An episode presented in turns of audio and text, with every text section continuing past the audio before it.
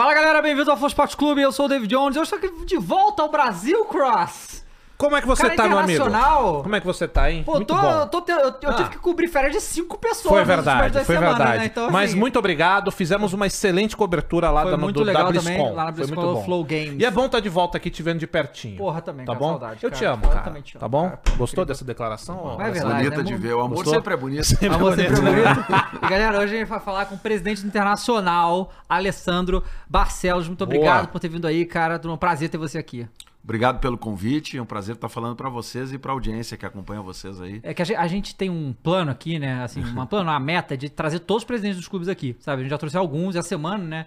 A gente também é, trouxe o presidente do Galo e foi muito legal. É, é- é legal ver essas perspectivas porque eu vejo que vocês não têm é, muito espaço para falar à vontade, né? A gente sabe que as entrevistas são mais, assim, são curtas e é, perguntas. Poder aqui aprofundar um pouco mais. É, né? é, e o é Sérgio, legal. tenho certeza, eu vi o programa. O Sérgio é um, um grande amigo também e, e um excelente presidente. A gente trabalhou muito junto aí em várias frentes, né? E, e ele consegue trazer aqui para vocês, como eu pude ver, todo o processo que o, que o Galo está passando, né? Que é um processo de, de modificação interessante. E, e com isso também tenho certeza que ajuda a aprofundar um pouco o conhecimento de coisas que vem mudando o futebol brasileiro, né? Sim. E que as pessoas ainda não conhecem por inteiro, né? E muitas coisas que ainda estão em transformação, né? E o Sérgio está vivendo esse momento. Então é importante esse depoimento, essa, essa fala, porque contribui para disseminar um pouco mais esse conhecimento no Brasil, nos clubes, né? De um, de um modelo novo, que são as SAFs e disso que está vindo aí pela frente. Legal. Bom demais. Tem uma, uma figurinha do Alessandro? Cadê? Ah, Vermelho, sim, né? Por favor, né? Vermelhão, olha lá. Galera, pra você resgatar a figurinha é lá nível99.com.br barra resgatar, presidente do Inter, você coloca lá o código e você vai resgatar a figurinha aí. E se você quiser mandar mensagem pra gente ler aqui no final, nv99.com.br Boa. barra Flow Sport Clube, mande aí a sua pergunta, você é torcedor colorado, Isso. mande aí a sua pergunta pra gente falar. Aqui. Boa. Aliás, deixa eu só comentar uma coisa, Claro. meu querido Dava. Ó, e não é porque você tá aqui, não. ele- Eles podem confirmar. Depois da do Coringão, claro. Eu acho a camisa do Inter e do Cruzeiro as mais bonitas do Brasil. Obrigado. Eu acho muito eu bonita. acho a mais vermelha bonita. do Inter, aí. E a azul do Cruzeiro também. A azul do Cruzeiro também É muito bonita, é, eu também- eu também bonita, gosto. Azul Royal. Azul Royal. Cara, Bom a gente demais. tava, eu tava torcendo muito pro Internacional Libertadores, na moral. eu tive que vir aqui, ele falou que foi nessa viagem, que foi pra Califórnia, eu não fui, porque eu tive que vir aqui pro programa pra assistir o Fluminense campeão, entendeu? Ah, e é do e, Inter. e, cara, olha só, eu, eu tava acompanhando bastante Internacional na, na Libertadores, justamente porque eu fui ver as chaves e falei, o que que, o que que é menos traumático pra mim? É o Internacional ser campeão, entendeu? Do que o Palmeiras, Boca, Fluminense, falei, não, acho que o Internacional Não. vai ficar mais- mais- me- melhor pra mim, né? Mas, mas não deu, infelizmente. Mas assim, cara, é, começar falando sobre a semifinal da Libertadores, né? E a Libertadores em geral, porque é, a gente, às vezes, o torcedor e a mídia passa uma coisa que nunca é confirmado pelos clubes. E eu entendo que não se fala isso durante a competição pra não gerar uma situação. Mas eu- eu- o que eu vou te perguntar é o seguinte: vendo como o Internacional jogou Libertadores e como estava o desempenho no Campeonato Brasileiro, dá pra ver que a comissão técnica, o clube escolheu, vamos pra Libertadores com tudo que a gente tem, o Campeonato Brasileiro a gente vê depois. Essa é a percepção que a gente tem aqui de fora. É, é- e isso acontece mesmo, você tentando ver os recursos que o time tem, que o clube tem, pra visualizar o que dá pra ser feito ali. Dave, que eu posso te dizer é o seguinte: quando tu, tu inicia um calendário que vão aí 60, 70 jogos, numa equipe e num clube que tem um orçamento limitado, eh, você, inevitavelmente, por questões, inclusive físicas, né, você não consegue dar o mesmo, o mesmo desempenho em todas as competições.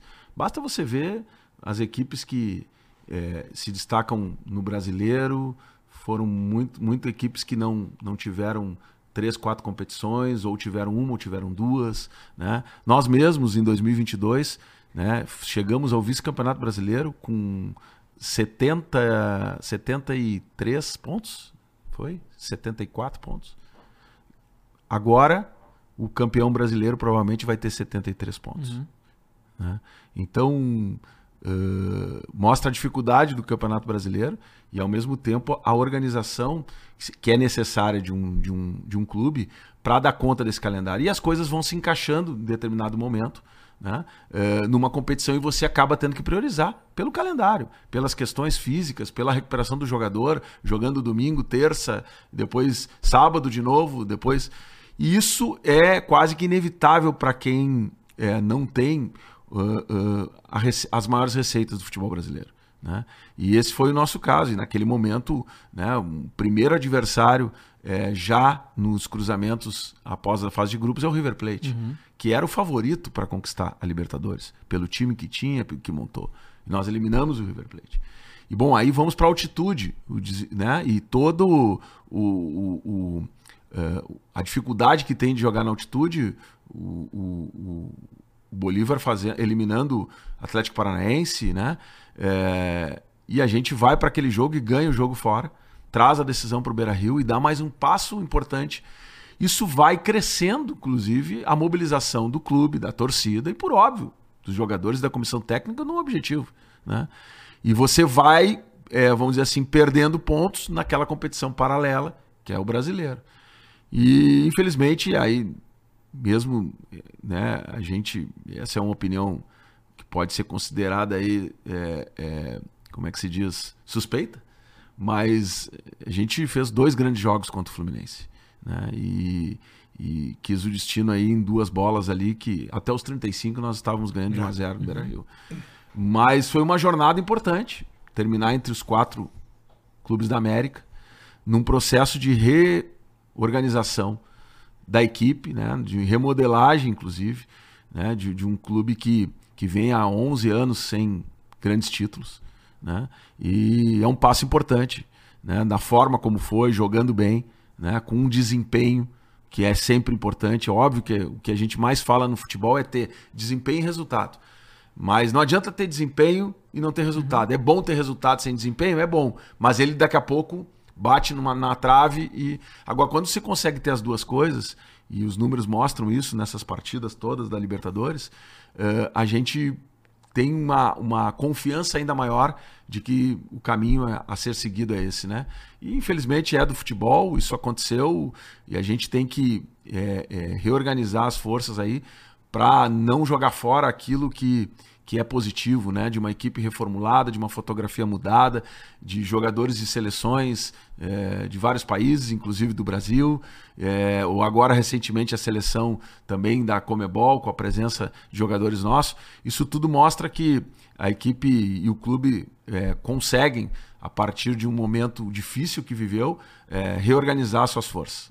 Cara, eu, esse jogo, essa semifinal, tá torcendo muito internacional, meu Deus. Imagino, né? O é, Flamengo. Pois é, e, mas assim, é, é, louco, porque eu também. Eu acho que o Inter jogou melhor os dois jogos, né? Só que aquela coisa, né? O segundo jogo, o Ener Valência não teve a sorte, né? A sorte. Eu, eu sei que, que, que ele não perde esses gols, né? Eu, eu, eu falei aqui na Copa, né? O Ener Valência no Equador. Eu, a gente, eu até falava aqui, cara, alguém tem que catar esse cara, porque ele é bom hum. demais, eu acho que dá. Eu falava assim, eu acho que dá. Não sabia, eu, eu quero que você conte sobre isso também, mas é, e aí naquele segundo jogo ele ele perde os gols que não dá para perder, né? É meio que aquela coisa que a gente fala futebol que a bola pune, né? Porque a, a e, e, desde então ele não, não, nunca mais fez a partida daquela, só tem jogado bem, né? Deve ter sido muito.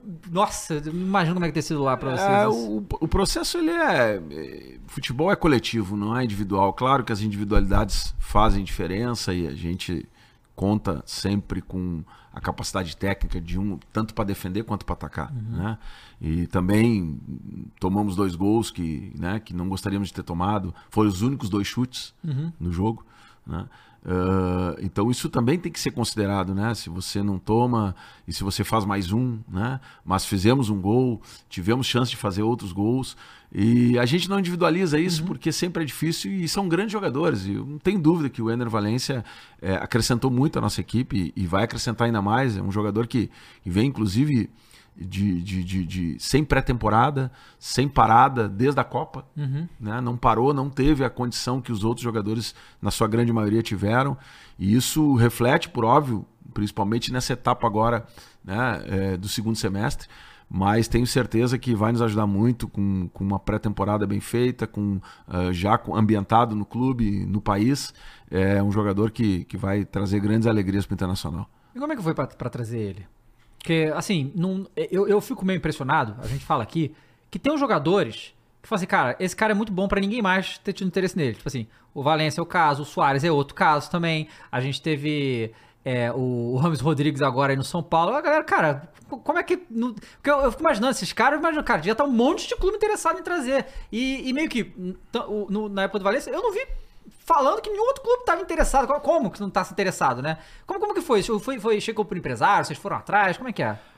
Nós, já no final do, de 2000, antes do final de 2022, estávamos já planejando 2023, né? E aí, na posição de atacante, a gente tinha, é, vamos dizer assim, monitorado o mercado e entendendo que era importante trazer um grande jogador para essa posição. É, vários foram, foram avaliados e, e tentados e, e- e sondados, né?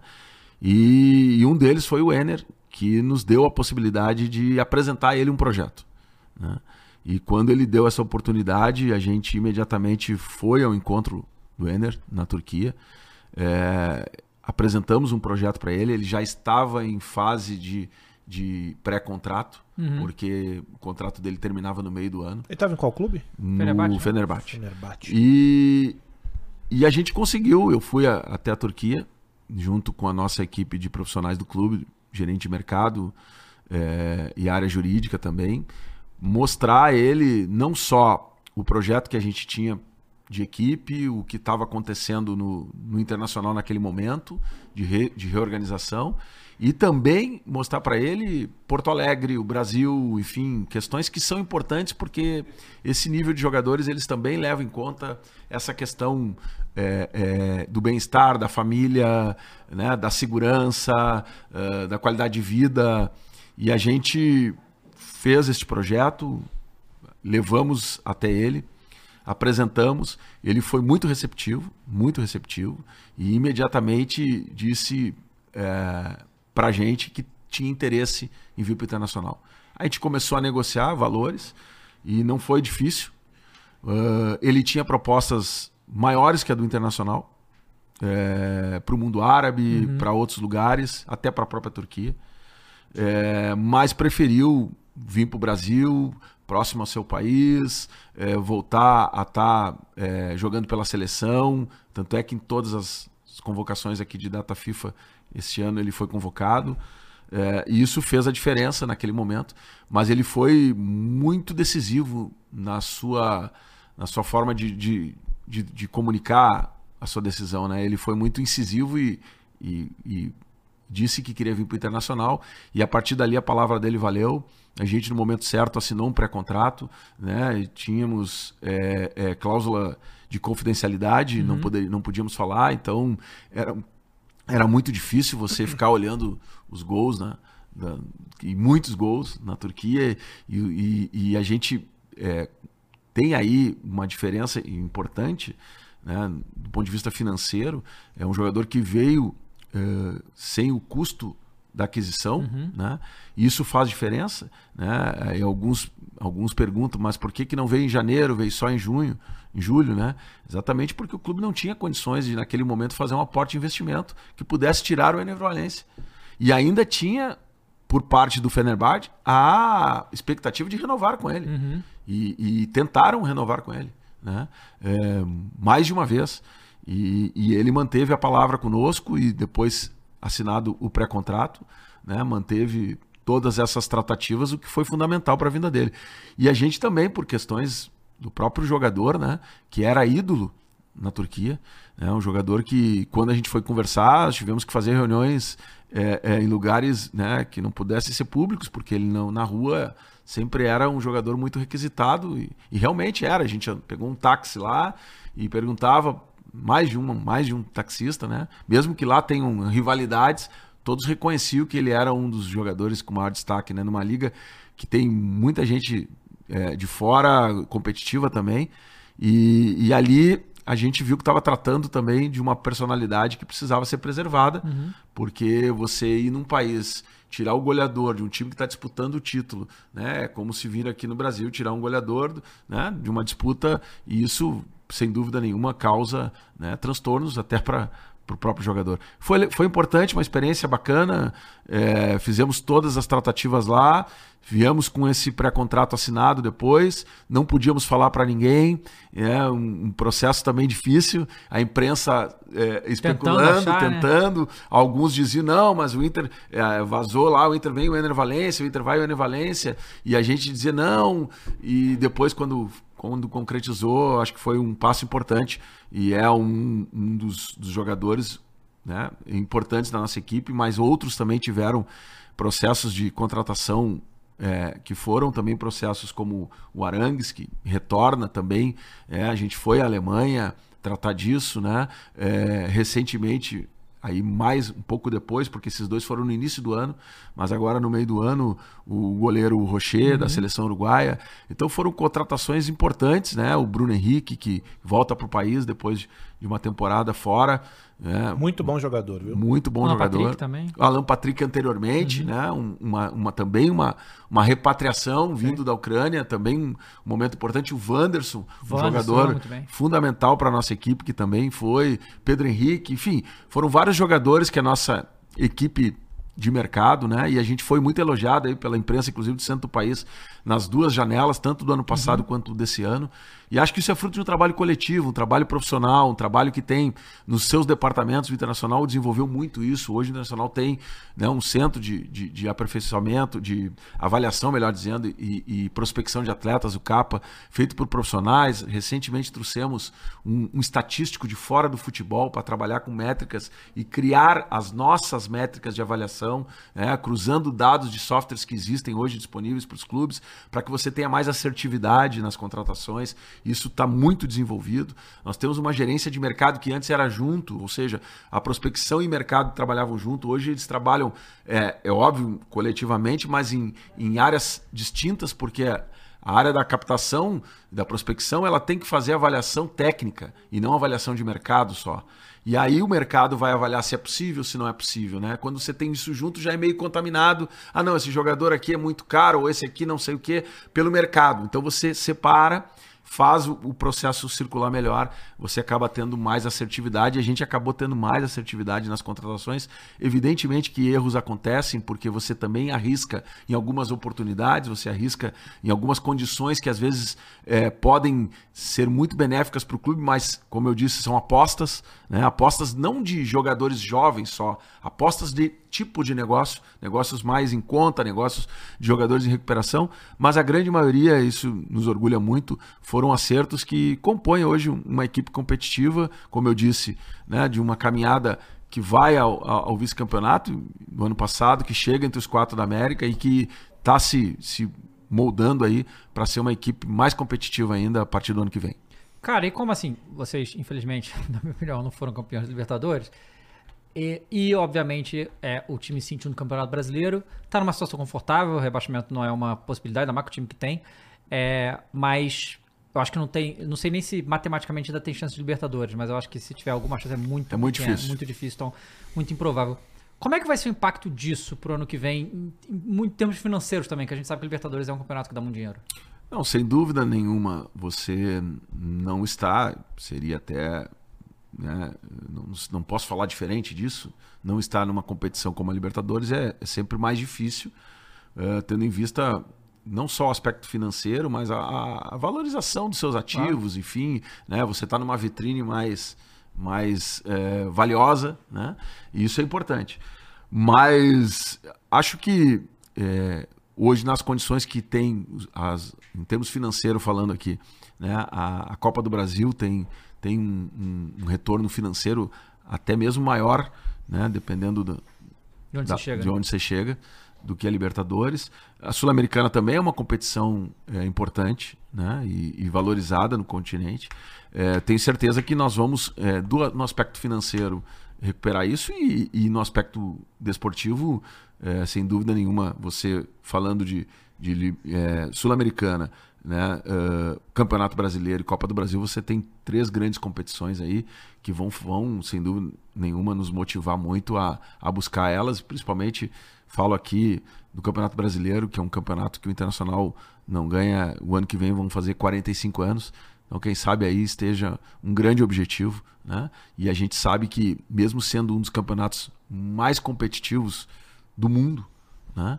É, é um campeonato que é, se demonstrou nas, nos últimos anos que aqueles clubes que se dedicam mais a este campeonato, mesmo com aquilo que eu falei, com uma diferença financeira muito grande, eles conseguem ter uma performance importante. Uhum. Né? Agora, tem que ter é, é, condições de, de, de, de é, começar bem a competição e manter isso, e no final ter um sprint também, que é fundamental para se ganhar uma competição de pontos corridos. Legal. Ô, ô Alessandro, seguinte, cara, é, muito se fala, e, e pelo próprio torcedor também, tá? É que as diretorias dos clubes brasileiros, elas têm uma dificuldade muito grande de definir um perfil para o seu clube. E eu fiz essa pergunta, acho que pro Odair que veio aqui, né? O Odair veio aqui, acho que ele ficou até meio puto comigo, que ele entendeu errado a pergunta, que ele achou que eu tava falando do perfil dele, não era, não era essa a intenção. O que eu quis perguntar para ele, e vou tornar a pergunta para você, que eu acho que é pertinente pelo momento, e já vou emendar em outra, é o seguinte.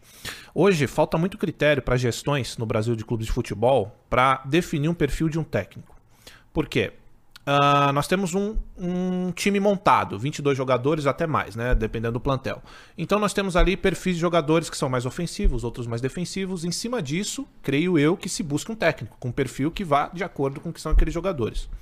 O quanto isso influenciou nas suas escolhas por treinadores e como você chegou à conclusão de que Mano Menezes naquele momento não era mais interessante e como trazer o Cudê depois das polêmicas que ele sai do Atlético Mineiro principalmente. Por que escolheu o Cudê nesse momento? Porque ele foi a melhor opção e como ligar o Cudê aos jogadores que você tem no plantel? Uma uma pergunta muito importante. Esse é um, um dilema é, do futebol brasileiro e dos grandes clubes. Pode olhar, todos eles.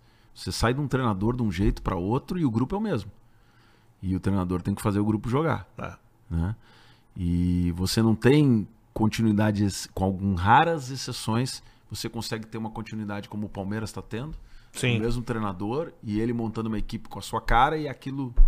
Né? Por quê? Primeiro, porque, bom, você precisa ter resultados. O futebol é imediatista brasileiro.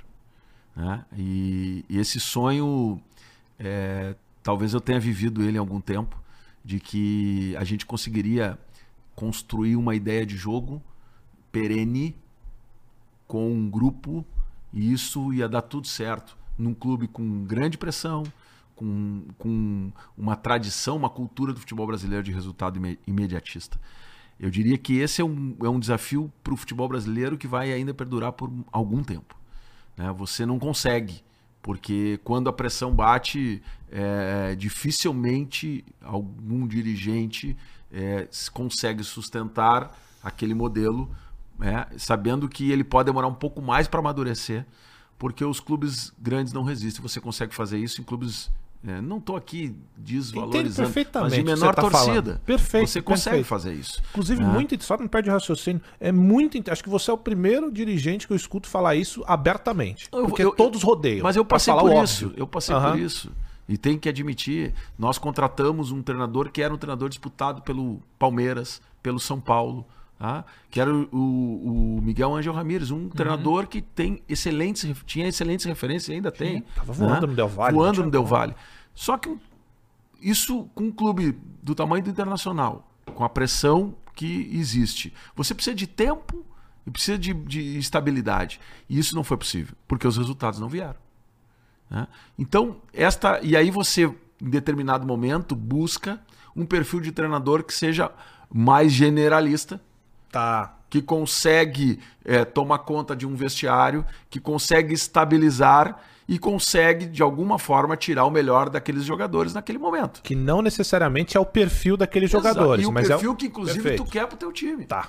E aí você passa, e bom, às vezes isso encaixa, dá certo, você vai longe, né? mas às vezes não encaixa. Agora, existe uma discussão é, que é, diria assim, teórica até, né? É, de modelo de jogo existe. Né? Nós iniciamos essa caminhada na gestão internacional com uma ideia de modelo de jogo propositivo, né? que tenha é, intensidade, né? que era o modelo que o CUDE em 2020, é, quando eu era vice de futebol, teve no Internacional. Né?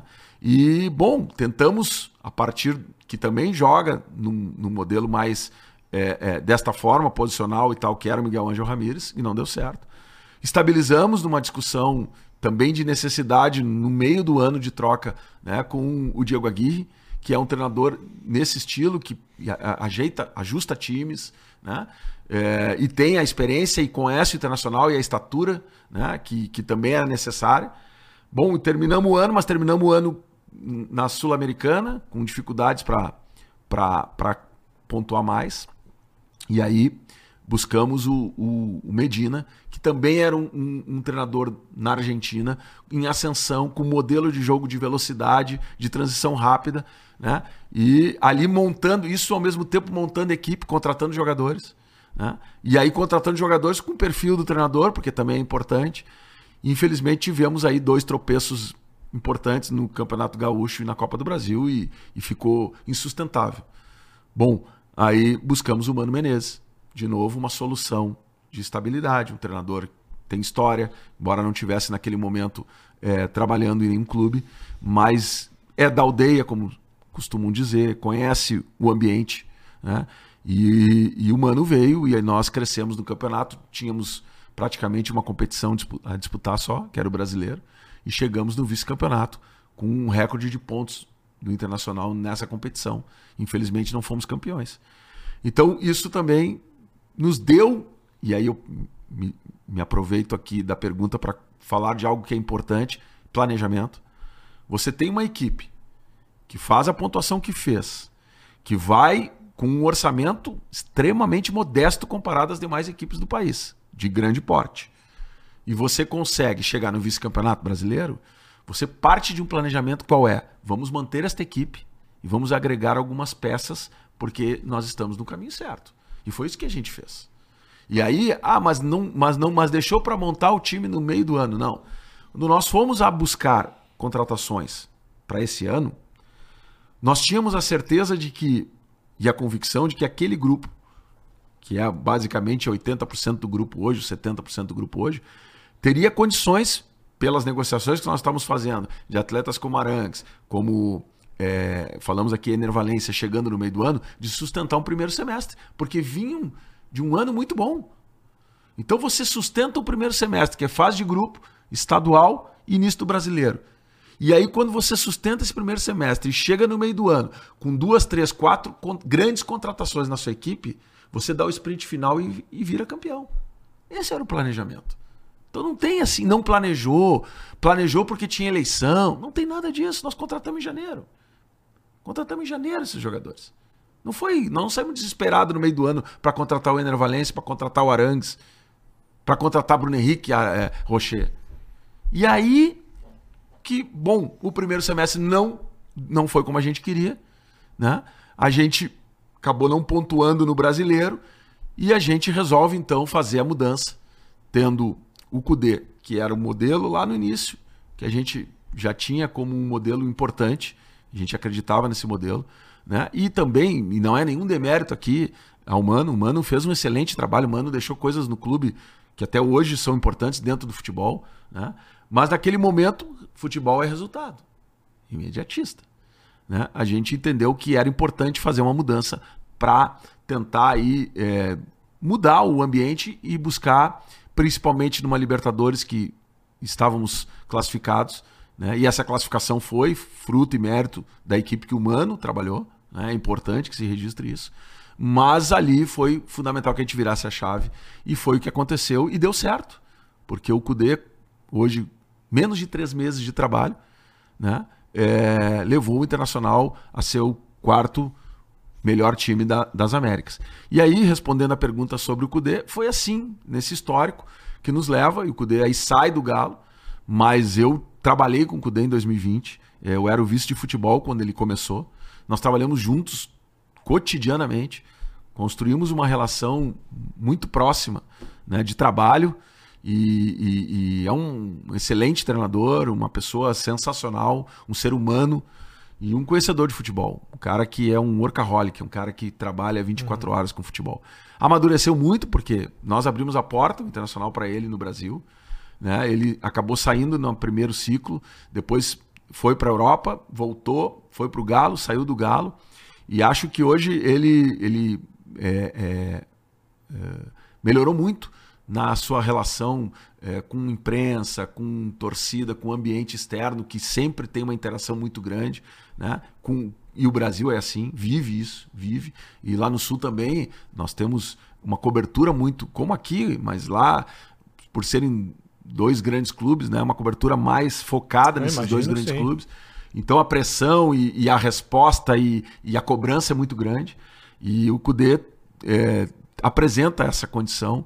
Né? E a gente está muito satisfeito com, com o trabalho dele aí, e acreditando que é possível é, a permanência dele e, portanto, uh, também a manutenção de algo que, que faz com que a equipe jogue no modelo é, muito é, intenso, que, que, que, que faz da, da, da, questão física algo, uma arma importante, mas também da qualidade técnica de jogar, tanto em casa quanto fora. É, nossa equipe, mesmo nos resultados ruins que tivemos, não deixa de produzir mais do que 15, 16 situação de gols por jogo. Né? Então isso é, um, uma, é, um, é uma produção muito boa para uma equipe de futebol. E a gente vai ajustando com, com jogadores que estão chegaram no elenco e outros que vão chegar e para que isso possa dar resultado. E aí sim né ter um trabalho de um pouco mais de, de médio prazo para que os jogadores sejam os jogadores que adaptam-se melhor àquilo que é a ideia do treinador. Porque se você não joga com extrema você entrega extrema você vai ter que adaptar. Se você joga com dois atacantes e só tem um você vai ter que adaptar. Então são modelos diferentes. E esses modelos diferentes, ao mesmo tempo que fornecem alternativas para os treinadores de, de mudança tática durante um jogo, eles precisam estar encaixados com a ideia de jogo. Senão uhum. você perde a força que o treinador tem de fazer o time jogar, ou ao contrário, você perde a força de grandes jogadores na sua equipe que acabam começando a desempenhar menos porque não se encaixam com o modelo do treinador. É, porque o Mano, pelo menos o Mano eu conheço bem também, história no Corinthians e tal. Eu gosto do Mano pra caramba, essa é a verdade. É claro que o treinador tem alto, tem baixo, e o Mano não é diferente disso. E o Mano, diferente do Kudê, acho que o Kudê ele não é o cara que joga com pontas mesmo, né? Geralmente ele não é o cara que gosta de jogar com esses. Pois então, veja bem, só pra te. Como é que ele monta o internacional? Ele monta o internacional com o Maurício, que não é ponta, pela uhum. direita, entrando para dentro. Uhum. E o Maurício se destacou muito, tem se destacado muito nessa posição. Ele encosta o Alan Patrick como um segundo atacante junto com o Ener Valencia, numa posição que alguns duvidavam que o Alan fosse jogar e ele está fazendo uma grande temporada nessa posição. Na minha opinião, um dos maiores jogadores de atividade no Brasil hoje. E ele puxa o Wanderson, que era um extrema, para compor como um, quase um terceiro volante. E hoje o Wanderson cresceu demais nesse, nesse jogo, de voltar é, é, compondo o meio-campo e sendo uma arma importante quando a transição acontece. Então, isso são. E os jogadores cresceram neste modelo.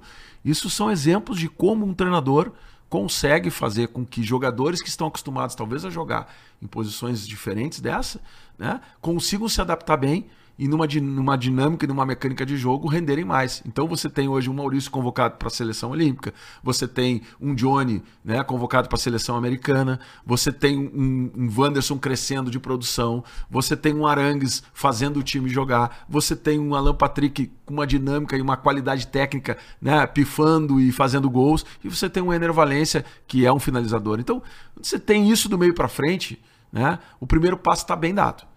O que precisa, bom, o que precisa é a gente buscar reforçar é, alternativas a esses jogadores para que um calendário né, é, denso como é o calendário brasileiro possa ter alternativas para suportar aí sim mais de uma competição e poder dar aí uma estabilidade mais acima nas tabelas e poder ir mais longe. É, quando funciona, é, que bom que funcionou com o Kudê, porque quando não funciona, é, tá inventando. É ah, pô, tirou da posição, matou o cara e tal. E eu já vi isso acontecer. Inclusive recente agora. É, eu vi agora o Luxemburgo inventar um monte de moda que não deu certo, que se tivesse dado certo, ele voltava a ser o gênio que era. Né? Esse, esse dois termos aí que a torcida tem. A gente vira no futebol gênio e burro. É muito rápido. Muito rápido. É, é. é. Mas em cima disso, só pra eu passar aqui pro Dave, é, eu quero aproveitar que você tá aqui, cara, e te perguntar isso, porque você citou o Angel Ramírez, que tava realmente voando. O Del Valle até hoje, isso, o Del Valle se mostrou, a gente conversa sempre sobre isso. É, muitos, muitos pensavam que o sucesso do Del Valle era devido a ele. E a gente viu que não era. A gente viu que o clube tem um modelo muito sustentável. Tanto é que o treinador agora era auxiliar dele. É. Pois é. Então, ele sai e vem pro Inter. E eu falo, eu falo para você abertamente, me deu até uma invejinha. Porque Ah, todo mundo queria esse cara, cara, é- era, assim, a nossa vista era monstro. Ele deu a surra no Corinthians aqui na, na arena, que eu tenho pavor daquela camisa rosa até hoje, do Del Valle por dele. Cara, por que que esse cara não deu certo no Internacional? Porque a sensação que eu daqui fico é que isso é bizarro, porque é um cara que tá muito bem, chega aqui, que teoricamente ele vai dar um upgrade na carreira e dá tudo errado. Eu, eu acredito primeiro isso, o futebol imediatista, o modelo dele é um modelo que precisa de tempo, né? Ele precisa de tempo porque ele mexe com muito a estrutura do- da forma de jogar, utiliza muito a linha baixa, é um pouco parecido, bastante parecido com o Diniz, né? Essa saída de bola onde você traz a maioria constrói uma maioria numérica de jogadores em determinado setor e essa maioria numérica ela passeia pelo campo, hora tá na esquerda, hora tá na direita, hora para chegar lá na frente. Então, é, esta forma de jogar, ela necessita muito treinamento, muita prática e muitas vezes resultados que não são esperados até que ela comece. E isso não foi possível. Né? aí Seja isso- pela, pela, seja pela, pela pressão e também é, é, talvez pela qualidade do elenco que não fosse uma qualidade ainda para que tivesse adaptada, não, não que não fossem quali, qualificados, mas a- aderentes à forma de jogar. Você precisa ter jogadores com velocidade, é, precisa ter um volante que, que venha buscar o jogo, precisa ter dois, dois zagueiros que saiam jogando, não são zagueiros que é, a gente brinca que zagueireiam, mas sim zagueiros que têm ah, no, no- no passe né, ah, algo importante. Então, todas essas O características. Internacional não tinha isso Algumas sim, algumas não. E você precisava construir isso, né? Contratar outros jogadores. Veja bem, 2021 a gente vem de um, de um processo de pandemia onde o Campeonato Brasileiro terminou em fevereiro, né? E recomeça o, o, a- a- o calendário logo em seguida e você não tem um tempo e um espaço para fazer contratações. Então, provavelmente em outro momento, né? Com outras circunstâncias e talvez com um outro modelo eh, eh, de clube, poderia ter dado certo, né? Mas não foi o caso, então a gente é, é, entende que isso são não só para o internacional, acho que ah, vários clubes prestaram um pouco mais atenção nesse tipo de, de mudança, né? E alguns não arriscaram tanto, foram mais convencionais, outros arriscaram um pouco mais, né? Mas é importante eh, a gente falar que o risco, em alguns momentos, é quando você tem um, um mercado muito restrito, né? E eu, eu, a minha opinião, o mercado de treinador brasileiro é restrito, Ah, também acho. é restrito. Você tem que fazer alguma algo arriscar. E eu vou dizer, com todo o respeito aqui e, e a minha admiração, porque para mim é um dos maiores treinadores hoje. Mas o Abel Ferreira era, foi treinador do Braga e do PAOK. Do PAOK. E veio pro Palmeiras e deu certo. Então, assim, isso também. É, é, e, e isso faz parte de você buscar soluções novas, de inovar. Né? Mas é óbvio que daí, se não dá certo, você foi o, o- o professor Pardal, o inventor, o isso, aquilo. Se dá certo, você foi o melhor do mundo. Né? E se você ficar no- sempre no mesmo, né? o Internacional, se ficasse no mesmo, continuaria. Né? Como está até agora, 11 anos sem ganhar um grande título. Você tem que propor algumas modificações, algumas mudanças. Tem que arriscar um pouco mais. E não é fazer experiência, é arriscar mesmo para buscar solução e vitória. Num clube que tem, por exemplo, a metade ou menos da metade do faturamento do Flamengo. É que compete? Quando levanta a plaquinha e entra o Gabigol no lugar do Pedro. Como é que compete? Isso é importante demais. Então, para competir, você tem que buscar soluções eficientes. Eficiência, arriscar um pouco, né? E isso não tem outro jeito. Ou você vai fazer né, o básico, e aí, principalmente, eu não posso descolar isso nunca, de uma situação financeira difícil que muda a partir de agora, né? Quando a gente consegue trazer o clube de um patamar de seis anos com déficit para dois anos com superávit, né? onde você consegue é, estancar uma dívida que salta de 300 milhões em 2017 para 600 milhões em 2021. Você depois consegue manter isso com uma taxa Selic acima de 13,5, remunerando a sua dívida com 80, 90 milhões por ano de despesa financeira. Isso é o contexto que a gente vive. Quando tu convive com este contexto, é mais difícil ainda de achar soluções que busquem competitividade. Ou você faz aquilo que todo mundo faz. Internacional, se continuasse na mesma linha, e a gente tem essa tendência, essa curva é, exercitada, estaria com uma dívida hoje não de 600, 650, mas de 900 milhões. Bom, aí poderíamos ter competitividade e aí agora estaríamos aqui, quem sabe, pedindo para alguém vir bater na nossa porta, pagar a nossa dívida, ficar com o nosso clube uhum. e resolver o problema. Essa era uma outra solução, como alguns fizeram. Não foi essa que a gente optou. A gente optou é, por uma medida, e eu gosto de usar esse exemplo, semelhante ao Flamengo, que viveu anos difíceis para chegar em anos de glória.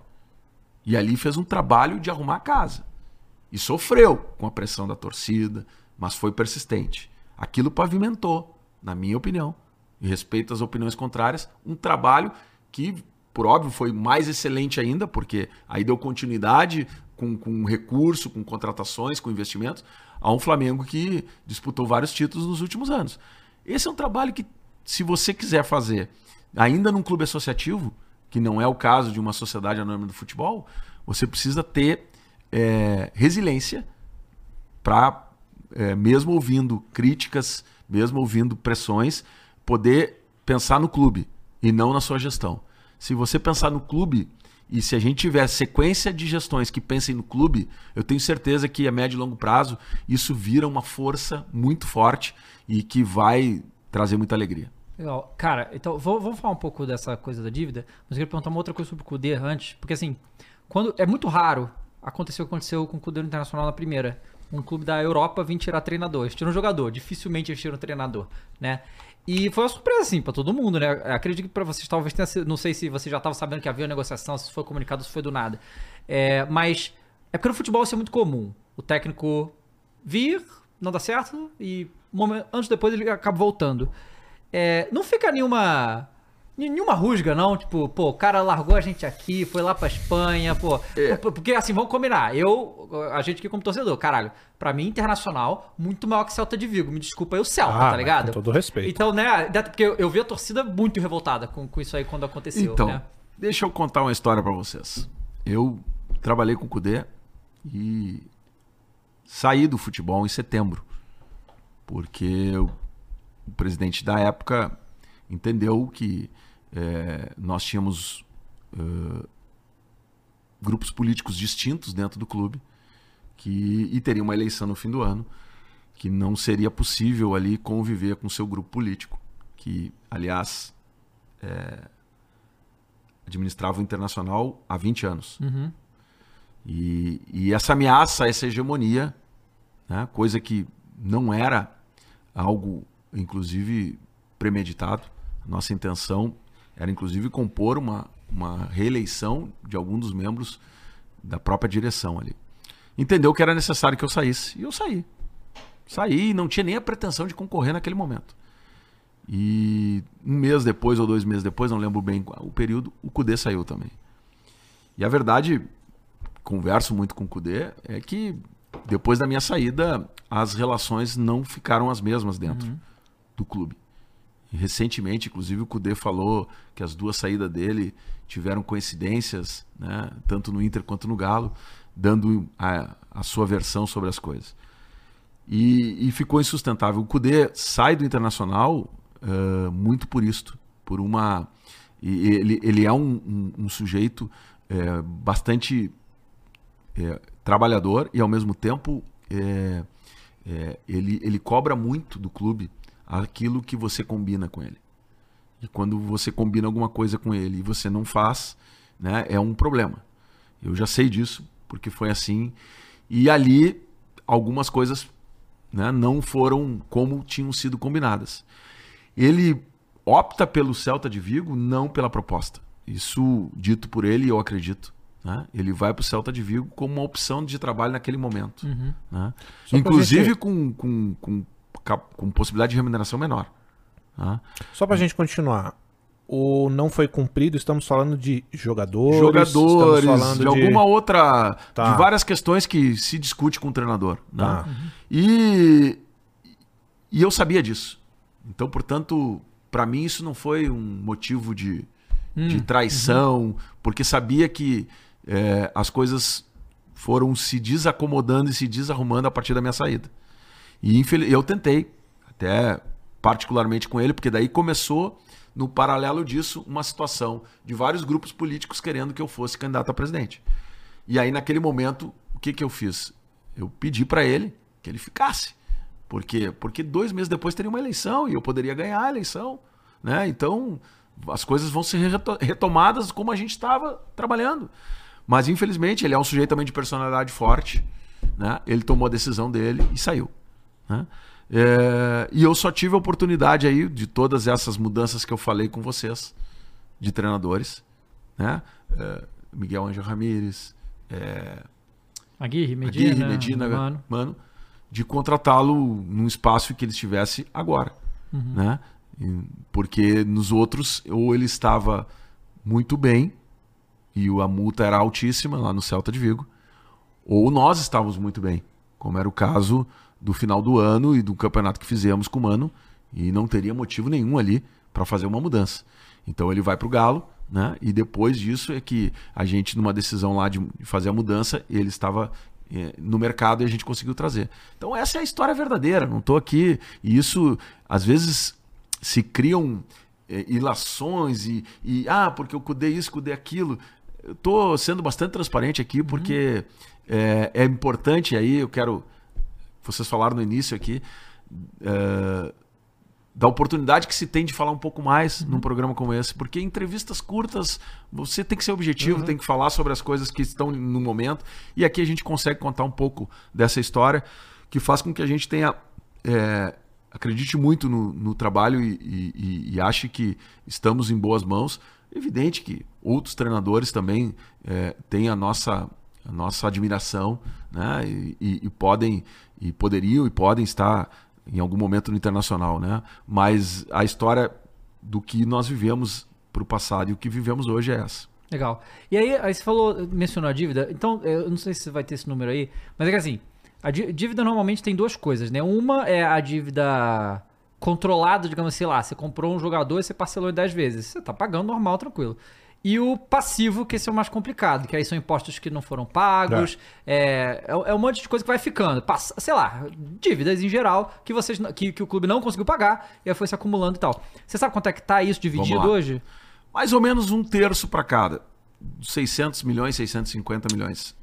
Um terço dívidas fiscais, uhum. um terço dívidas bancárias e um terço, vamos chamar aí, é, credores em gerais. Aí eu posso falar em clubes, fornecedores, agentes, jogadores, como um todo. É. Mais ou menos isso. E, e, aí, e aí, como que. Como que tá o planejamento? Como é que vocês cuidam então, dessa dívida hoje? Vamos lá. Essa dívida, ela, vou me recorrer aqui, ela começa em 2000 e, ela começa a crescer em 2017. Em 2017 nós terminamos o ano com 394 milhões de dívida. E aí, mas assim, essa, essa dívida começa a crescer e ela, aí eu queria que você dissesse pra gente que ela cresce por causa de quê? Custo, basicamente custo com o futebol. Contratar jogador, salários altos, assim, Exatamente, assim, tá. contratos que lá, geraram, geraram, e aí você vai ao banco, uhum. vai ao banco buscar para compensar também o, o, o teu fluxo de caixa, porque você não gera receita recorrente. Ao não gerar receita recorrente aonde você vai?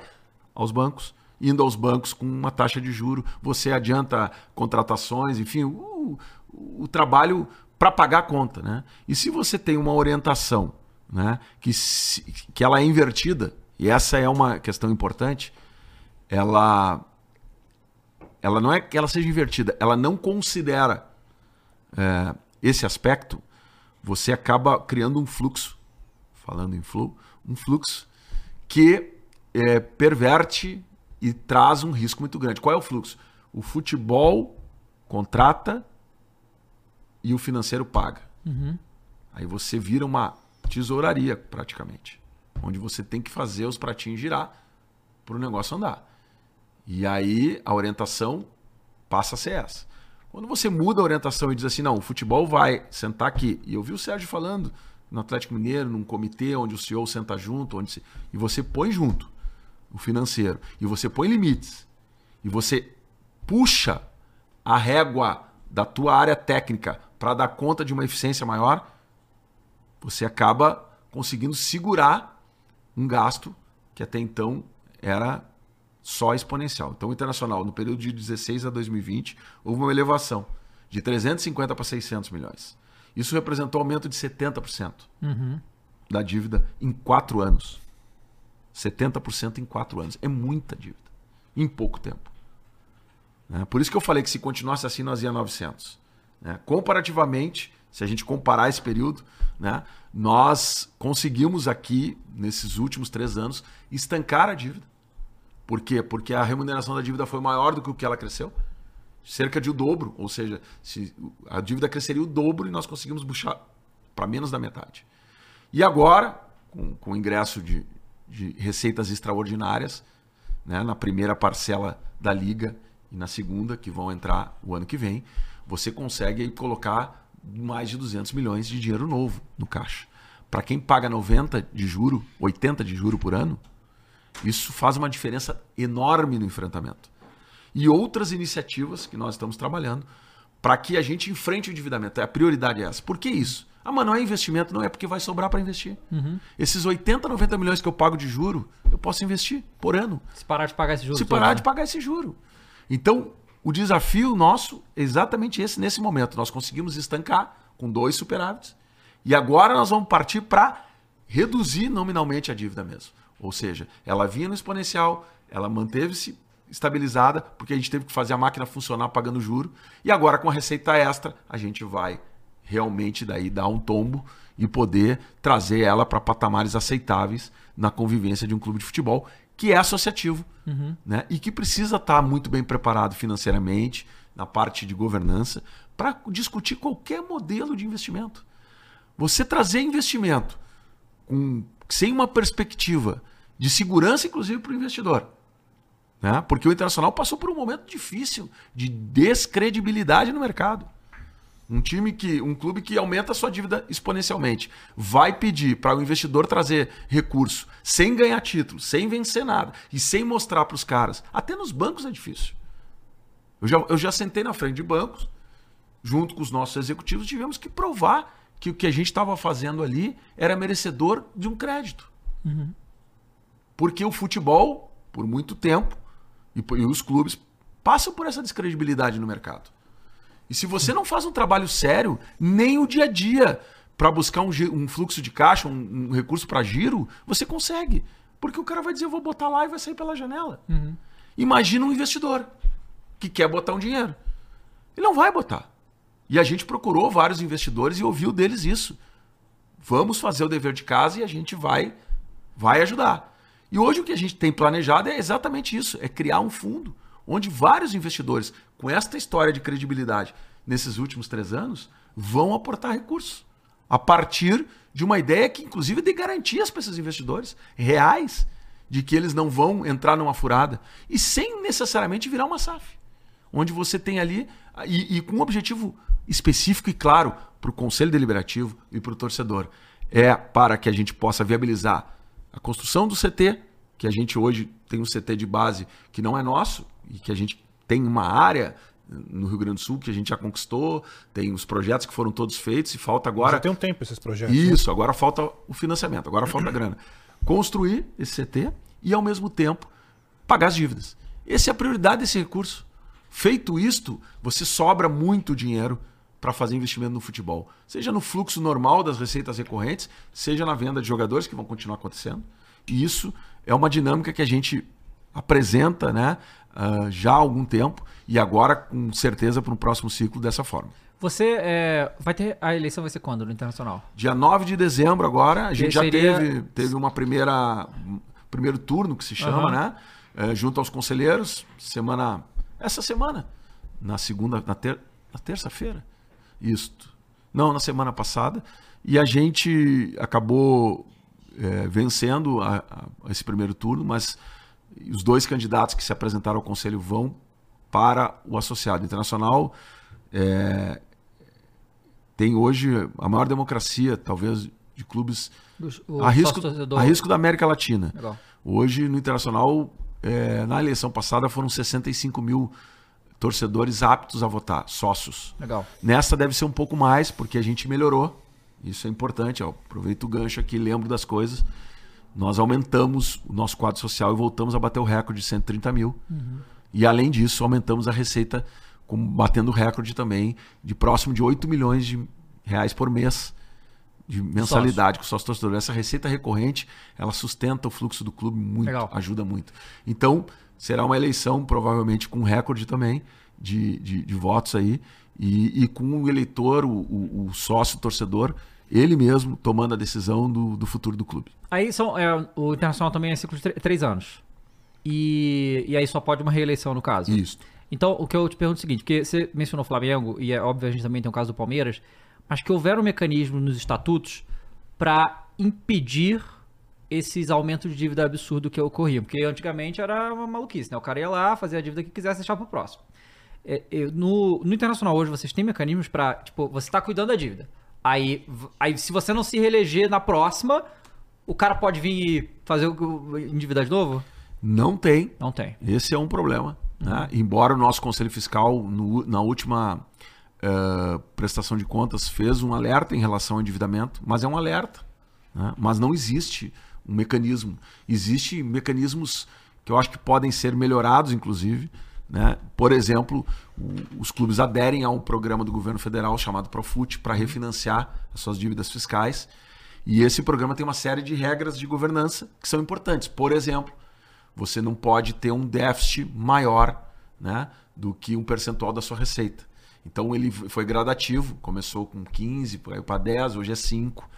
E isso organiza a questão da, do superávit, do déficit, né, do seu resultado.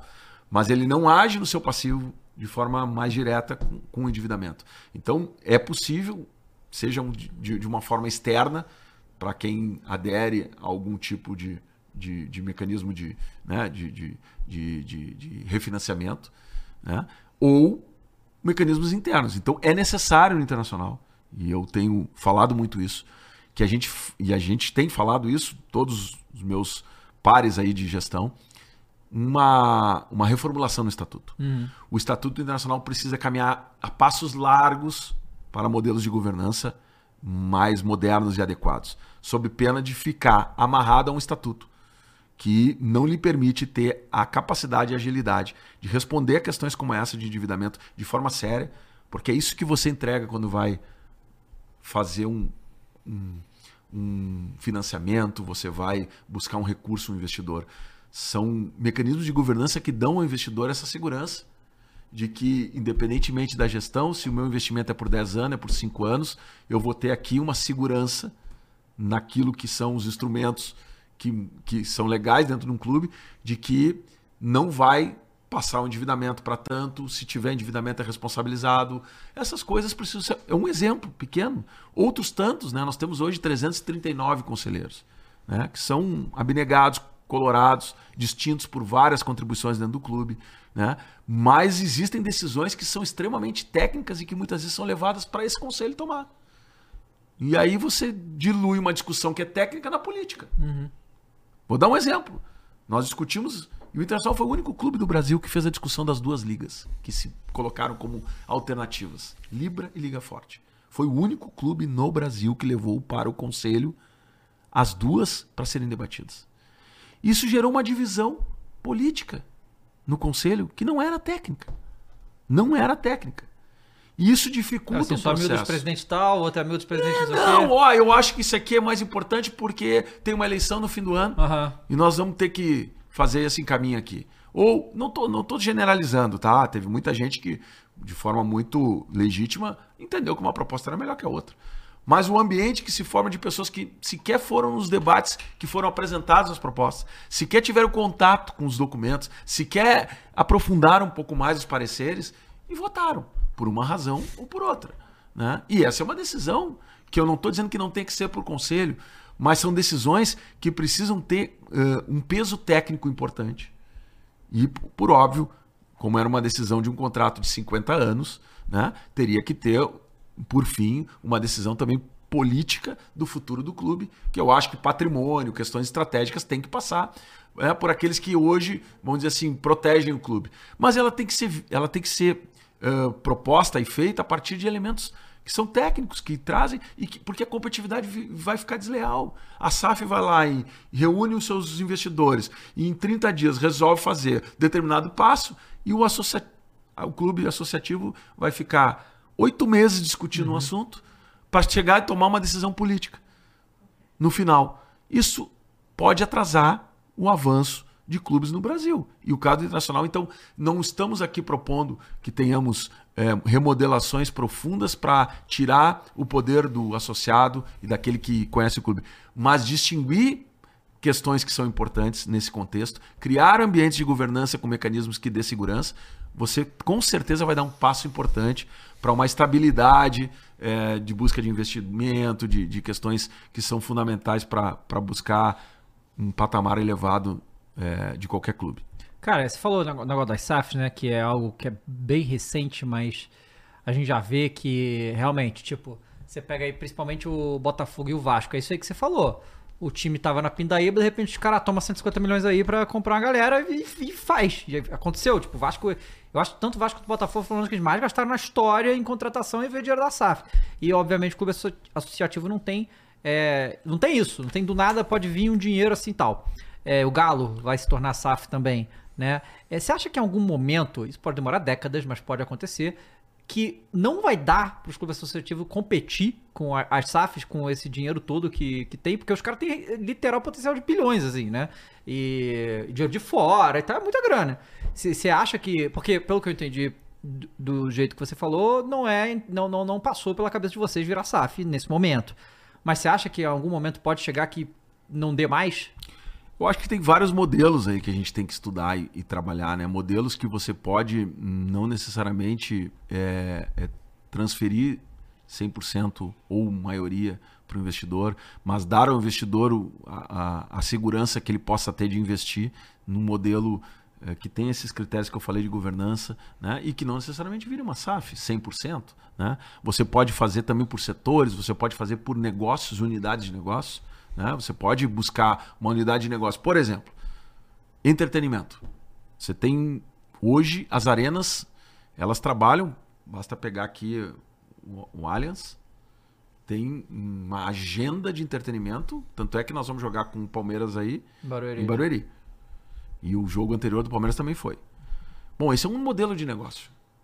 Bom, isso pode virar um negócio atrativo para a nova receita, para players do mercado de entretenimento né? como a W Torre tem uhum. aqui, isso não necessariamente precisa que o internacional vire uma SAF. Ele pode trabalhar com um projeto onde ele vai ter uma nova receita, vai participar de um negócio novo que não é o core business dele, futebol, é outra coisa, né? mas vai entrar uma receita nova que não entra. Então, estou dando alguns exemplos de forma de investimento e de, e de manutenção e aumento da receita que não necessariamente seja SAF. Agora, quem não buscar alternativas, uhum. com certeza vai ficar fora. Porque o futebol, ele hoje o grande desafio é buscar novas receitas. Né? Nós estamos fazendo isso de forma muito lenta ainda. Mas já fizemos, batemos o recorde de receita. Né? A nossa receita no período de 2017 a 2020 foi de 399 milhões, corrigida, média, né? E a, Por nossa, ano, né? é, e a nossa receita média de 2021, na nossa gestão até agora, foi de 461 milhões. Então, uma receita média muito maior. O que, o que, como, é, como vocês aumentaram? Vocês aumentaram com o quê? Vou te, vou te falar todos os, os, os, os indicadores. Primeiro, aumentamos a receita de marketing. Né? Patrocínio no futebol eram duas marcas, hoje são quatro. No feminino, nenhuma, hoje é uma. Na base, nenhuma, duas. Na base, nenhuma, hoje é uma. Então, aumento de receita é, no marketing. Aumento de receita com sócios. Fundamental.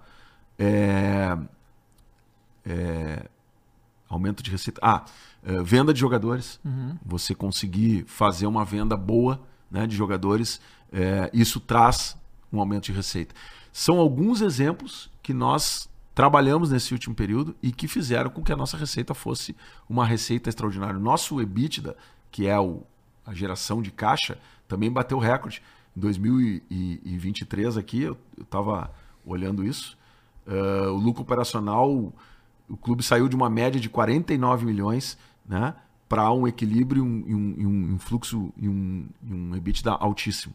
Né? Se você pegar, é, eu vou só para ilustrar aqui, a redução do, do, do, do, no controle orçamentário, a redução de despesas. A despesa operacional, que foi no período de 17 a 20, 102 milhões, ela reduziu 25% para 77 milhões.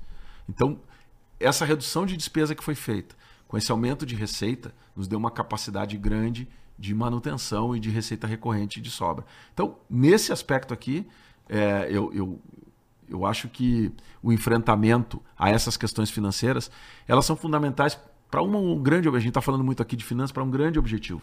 Deixar o clube preparado para fazer investimento e para melhorar no futebol. Porque é lá que as coisas acontecem. E só que se você não faz isso, você pode até ter alguns avanços momentâneos, mas você vai gerando um passivo que em algum momento essa conta vai chegar e isso vai bater na porta do clube e, e nós como, como colorados que somos da vida inteira, né? eu sou um colorado que veio da arquibancada, um colorado que nunca pensei em ser presidente, um colorado que entrou no conselho deliberativo com um grupo que tinha cinco conselheiros em 340, né? E fui graças a, a esta articulação de vários conselheiros convidado a assumir essa tarefa que muito me honrou como um colorado de arquibancada e, e faz com que a gente te, esteja hoje terminando né, uma gestão ainda com uh, uma dívida com torcedor de título, uma dívida, e eu me sinto é, muito nessa dívida.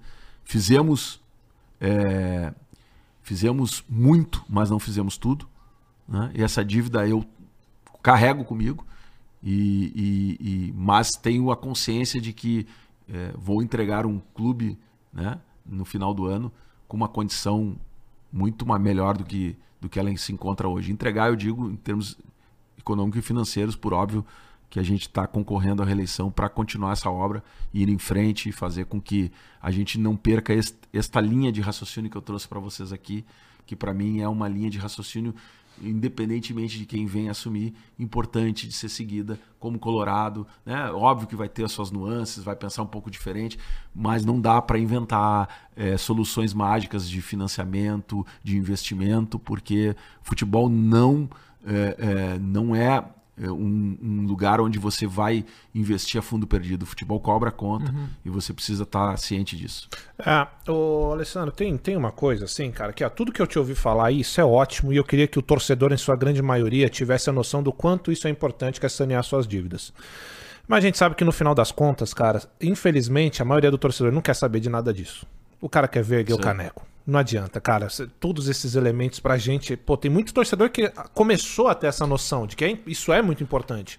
Só que ainda a grande maioria quer saber de erguer o caneco, de ganhar títulos. Talvez tivesse ganho agora, essa, esse último que disputaram, nossa, ia ser outra coisa.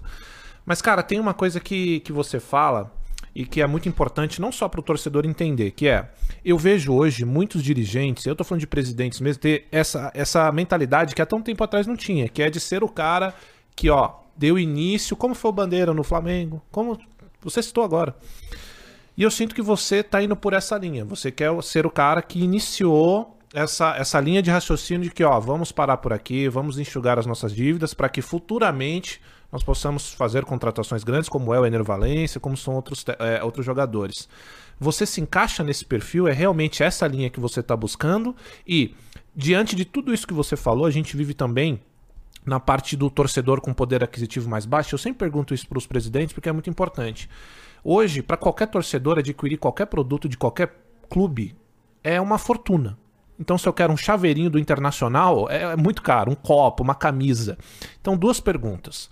É, você se encaixa nesse perfil? É isso que você quer? Independente de não ter conquistado títulos na sua gestão de expressão, é, essa é a linha que você se encaixa? E segundo, o que, que você tem em mente caso você continue para fazer essas melhorias para o torcedor consumidor, para o cara que compra camisa, para o cara ter facilidade na hora do acesso do produto do internacional? Diria o seguinte: é... esse modelo, eu, eu, eu assumi um compromisso com as pessoas que entraram comigo no clube e com o torcedor de fazer isso, mesmo sabendo os riscos que isso traz do ponto de vista político, de você não ganhar um título. É, essa paz e essa consciência eu tenho comigo. Porque eu acho que o Internacional caminhava a passos largos para virar exemplo negativo. Já tinha tido manchetes ruins em 2016, Ministério Público, investigações, né? e aí 17 é, é, na Série B, né? tendo que voltar para a Série A, não consegue conquistar o título, teve momentos muito difíceis na Série B, momentos em que o torcedor desconfiou que não fosse possível voltar. Né? Se fez um time de Série A para jogar Série B, em termos de valores, de folha. Né? E, e teve que se sustentar assim, desta forma. E a gente, quando assume, tem um propósito de botar a casa em ordem, sabendo dos riscos, mas também acreditando que é possível ganhar. Ninguém assumiu dizendo, não, vamos abrir mão de ganhar porque nós vamos pagar a conta. Não. Sempre acreditando que em algum momento a gente poderia fazer as duas coisas juntos. Né? E quase, fiz, quase conseguimos agora. Eu, eu tenho é, convicção de que se a gente passasse pelo Fluminense, a gente ia. Ai, a boca muito fraco, pelo amor ia conseguir Deus. ser campeão. E aí tudo isso seria uma tese maravilhosa de gestão Uhum. de um clube. Sanear o clube e no último ano foram campeão da Libertadores. E essa conversa aqui seria outra. É outra. E isso não pode ser jogado fora. Claro. Porque senão você perde toda a essência do processo. Que é um processo duro, é duro não ganhar. Mas ele não está proibido de ganhar. Agora com uma situação que você tem de estabilidade e capacidade de investimento. Então a, a situação que se coloca hoje de uma esperança de mudar do, do, do pagador de conta para o ganhador de título, ela começa a ter agora o processo de fusão. Que bom, pode ser um ano, pode ser dois, pode ser três, pode. Mas pode ser seis meses, daqui um- tem outro campeonato. Então, isso para nós está muito claro que é um processo que precisava ser passado. E isso nos deixa, é, é, vamos dizer assim, muito convicto de que tem que fazer, é, mesmo que o torcedor tenha que ouvir coisas que não fazem parte do mundo do futebol, do dia a dia do futebol, que é contrata jogador, bola não entrou, bola vai entrar, né, arbitragem, são coisas, do, são os assuntos do dia, mas é importante que cada vez mais a consciência do torcedor num mundo competitivo como é o futebol entenda que por trás do, do, do final lá, que é o jogo, existe toda um- uma necessidade de organização. E aí vamos falar daquilo que é talvez a dificuldade do torcedor mais popular ter acesso a questões do clube. É porque o Internacional, só pra você continuar, é o time do povo lá também. Clube do assim povo. como é o Coringão aqui. Então Isso. por É, isso que eu só- pergunto. Deixa eu só introduzir uma nessa, porque tem a ver com essa questão. É que a gente viu é, muitos clubes, Flamengo, Palmeiras, São Paulo, sendo criticados pelos altos preços nas finais que teve e tal. E o Internacional conseguiu fazer na semifinal da Libertadores ter ingresso a 40 reais, coisa do gênero. Então, eu, eu acho que 32 faz- reais. Isso, e eu- aí a gente né, também entra nessa, tipo, é, o quão importante é pra vocês e como que vocês conseguiram fazer isso ser rentável. Porque eu imagino que vocês ficaram prejuízo, né? Não só 32 reais, nós temos ingresso a 10 reais. É. tá? Nós temos uma modalidade chamada Academia do Povo, que para aqueles torcedores de baixa renda que comprovem serem Hum. torcedores de baixa renda, eles pagam 10 reais por mês e o ingresso a 10 reais. tá? Isso por quê? Porque você tem um quadro associativo de 130 mil com um ticket médio de 65, 70. E esse quadro se mantém lá em cima. Então, há possibilidade de você ter isso. Segundo, como você tem 130 mil sócios e um estádio com 50 mil lugares, você sempre em grandes jogos tem uma demanda maior do que a capacidade do estádio. Então, a bilheteria ela passa a ser uma participação menor no teu, no teu extrato, porque ela já está incluída como se fosse um ticket season. Já está incluída na mensalidade. Então você dilui essa redução da bilheteria no ticket do sócio. Isso é muito legal, né? E isso dá o equilíbrio que você consegue trazer o torcedor de, de menor poder aquisitivo para dentro do estádio. Então, é uma, uma equação, ela ainda precisa de ajuste, porque você tem um sistema é, de aviso, de check-in, que o sócio tem que fazer para garantir o lugar dele. Muitas vezes o sócio faz o check-in e não vai. Aí você fica com lugares ociosos num jogo que você tem a previsão de casa cheia. Então, é, a gente trabalha muito para buscar aperfeiçoar isso e poder fazer aí, um, né, junto com, com investimento em tecnologia, talvez um sistema de pontuação para premiar aqueles que mais vão, assiduidade, e punir aqueles que porventura avisam que vão e não vão. São, são questões que precisam de tecnologia, mas precisam também, talvez, de algum ajuste estatutário, porque isso também no estatuto né, é permitido.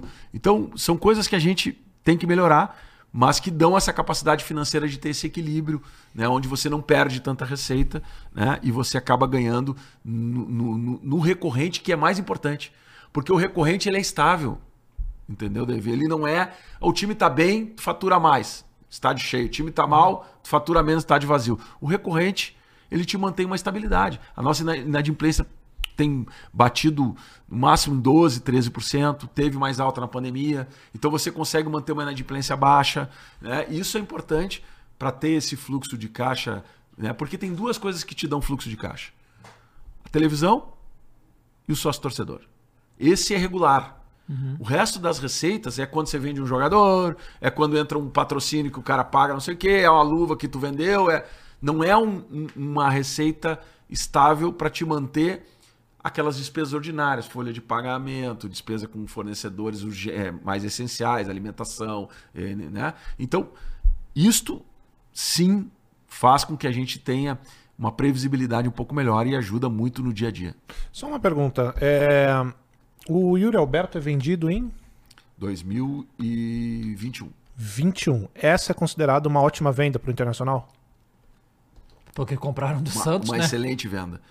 Nós em 2020, em 2020 trouxemos o, o Yuri do Santos. Santos. Foi por quanto Santos? Uh, o valor, na verdade, era 10 milhões de reais. Uhum. Mas a gente não chegou porque isso era parcelado. Não chegamos a pagar os 10 milhões no meio disso o Santos ficou com um percentual, então. Hum. E aí ele recebe a proposta, então, é, inicial de 20 milhões de euros para ir para o Zenit. E a gente acaba fechando o negócio para entregar o jogador em junho. Ele fica quanto tempo no Inter? Quase um, quase um ano. Quase um ano. Em junho. Aí o Zenit deu um problema com o atacante lá deles, que saiu para um outro time, os caras sem atacante veio, não, mas nós queremos agora. Só que o negócio estava assinado para junho. Aí nós tínhamos competições importantes e tal. Aí que vem a, a hora, a, a diferença do momento do clube. Ilustra muito bem. Você tá com uma, o seu caixa ajustado, tranquilo, trabalhando numa estabilidade, você pensa de um jeito. Você está precisando de recurso, você pensa de outro uhum. jeito. Isso é na vida de todo mundo. Aí vem o russo e começa a aumentar a proposta. Não, eu pago 21. Não, eu pago 22. Não, eu pago 23. E nós não. Ele vai ficar porque nós temos um calendário importante. O Zenit começou a olhar o Yuri já no Santos ou começou a partir do Internacional? no Santos, mas eu acho que no Inter que ele se destacou tá, mais, né? É, tá. E aí eles chegam a mais 5 milhões de euros. Para antecipar, isso já era abril, para antecipar, não, pra antecipar é um negócio difícil de dizer não, né? Aí como é que o cara vai dizer não? Uhum. Agora, se você tá com uma situação financeira estável, talvez ou isso virasse 8, 9 a mais, ou você dissesse, não, ele vai ficar até junho porque nós precisamos dele aqui dentro de campo. E pega eu só vou abrir 20, mão tá e vou bom. pegar só 20. Uhum. Porque eu preciso do cara para ser campeão. E ele estava muito bem, né? Voando. Então, essas questões, como tem para o torcedor entender como uma coisa tem a ver com a outra. Se você tem uma situação como nós hoje estamos entrando, de estabilidade financeira, você vai, os teus ativos vão valer mais, você vai poder trazer jogadores, você vai poder manter elenco. Agora, se você está precisando, não tem outra. E aí, aí é norte. Aí é discussão de princípios inegociáveis de uma gestão. Para nós, aquilo era princípio inegociável. Em algum momento, quando estava em 22, 23, a minha equipe diretiva disse: Mas por que, que tu não fez ainda? E a gente arriscou um pouquinho mais até ir a 25 e deu certo. Uhum. Mas a tentação ali era pega 23, que é mais 13 e acerta, porque nós precisamos de dinheiro. E porque o jogador já estava vendido dois meses depois por 20. Né? Então, são exemplos aqui que nos possibilitam falar de como as decisões têm relação com a performance esportiva e com o momento do clube financeiro. Se você tem uma estabilidade, você consegue segurar um jogador mais tempo, você não vende por um valor, você segura. E isso é em todos os clubes, não é o internacional que sofre disso ou que tem que tomar essas decisões. Todos sofrem, mas muitas vezes a gente acaba não falando quais são os elementos que fazem parte de uma tomada de decisão de liberar um jogador dois meses ou três meses antes ou depois. Cara, é, é doido isso, né? Porque o Internacional, ele. Nos últimos anos, né? É, porque assim, a gente de fora aqui, é porque tem questão do Grenal e a gente vai.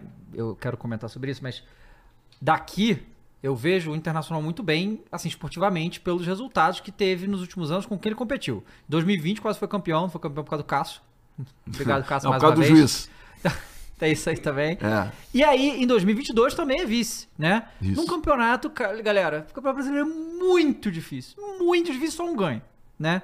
E perdeu pra Flamengo e perdeu pra Palmeiras, que são dois clubes que com os maiores faturamentos, tipo, tem o Corinthians também com um grande faturamento, mas muito maior do que o Internacional. Muito maior. Então, é, se você for ver finance- financeiramente, é uma disputa quase injusta. A gente sabe que futebol não é assim. Só isso, mas isso conta muito, né? E perdeu para esses dois times e agora fez semifinal da Libertadores, perdeu pro, pro Fluminense do jeito que foi, foi jogando, competindo e tal. E, mas é aquela coisa, pro torcedor foda-se, ele É, quer ganhar. Isso, exato. isso que é, é complicado. É difícil vocês né, terem essa consciência de que, que as coisas foram bem feitas. Eu acho que o time é muito bom hoje. Pra mim, o time Eu é muito bom. acho. Eu acho que é um time muito forte, né? E aí você comentou sobre a questão de outras receitas, né? E obviamente o Beira Rio estaria incluído nisso. Aí, a gente tem a questão aqui que o jogo de ontem do Botafogo eh, contra o Grêmio levantou, né? E o. Por quê? A gente tem ali o Palmeiras com, com o Allianz, a gente tem o Botafogo com o Newton Santos. E que jogar ali faz uma diferença pra esses caras. E aí, duas coisas. Esses dois times mudaram o gramado para sintético para poder sustentar o, o gramado, o, o gramado deles por causa desses outros eventos que tem. E e aí isso foi confirmado pelo Renato Gaúcho em entrevista. Isso que isso aí que o Renato Gaúcho falou que o, o Botafogo não jogou, jogou em São Januário, que é grama natural, porque no Newton Santos ia ter um show do RBD.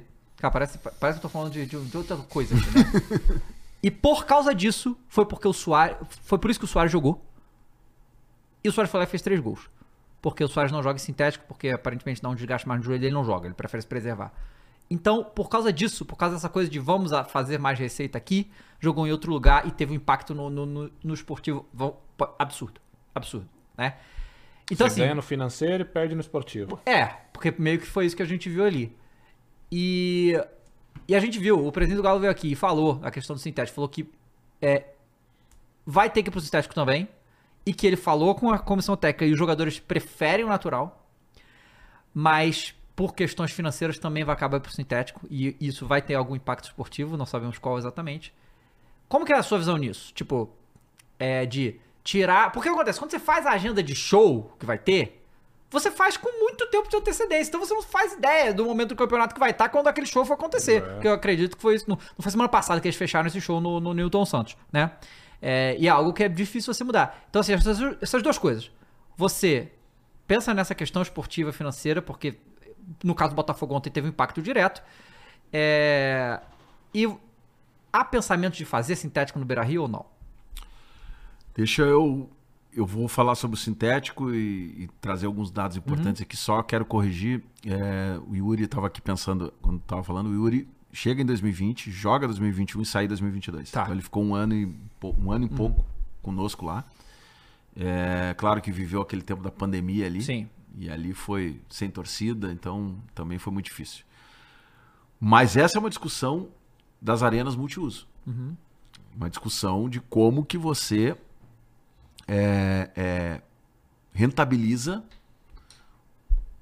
um patrimônio importante na cidade de São Paulo, no Rio de Janeiro, em Porto Alegre, e compatibiliza as agendas. E mais ainda, com um futebol brasileiro desorganizado. Sim. Esse calendário louco. Porque tu, tu não consegue ter previsibilidade de nada. Então, é um desafio gigante. A questão dos gramados, ela é mais grave ainda.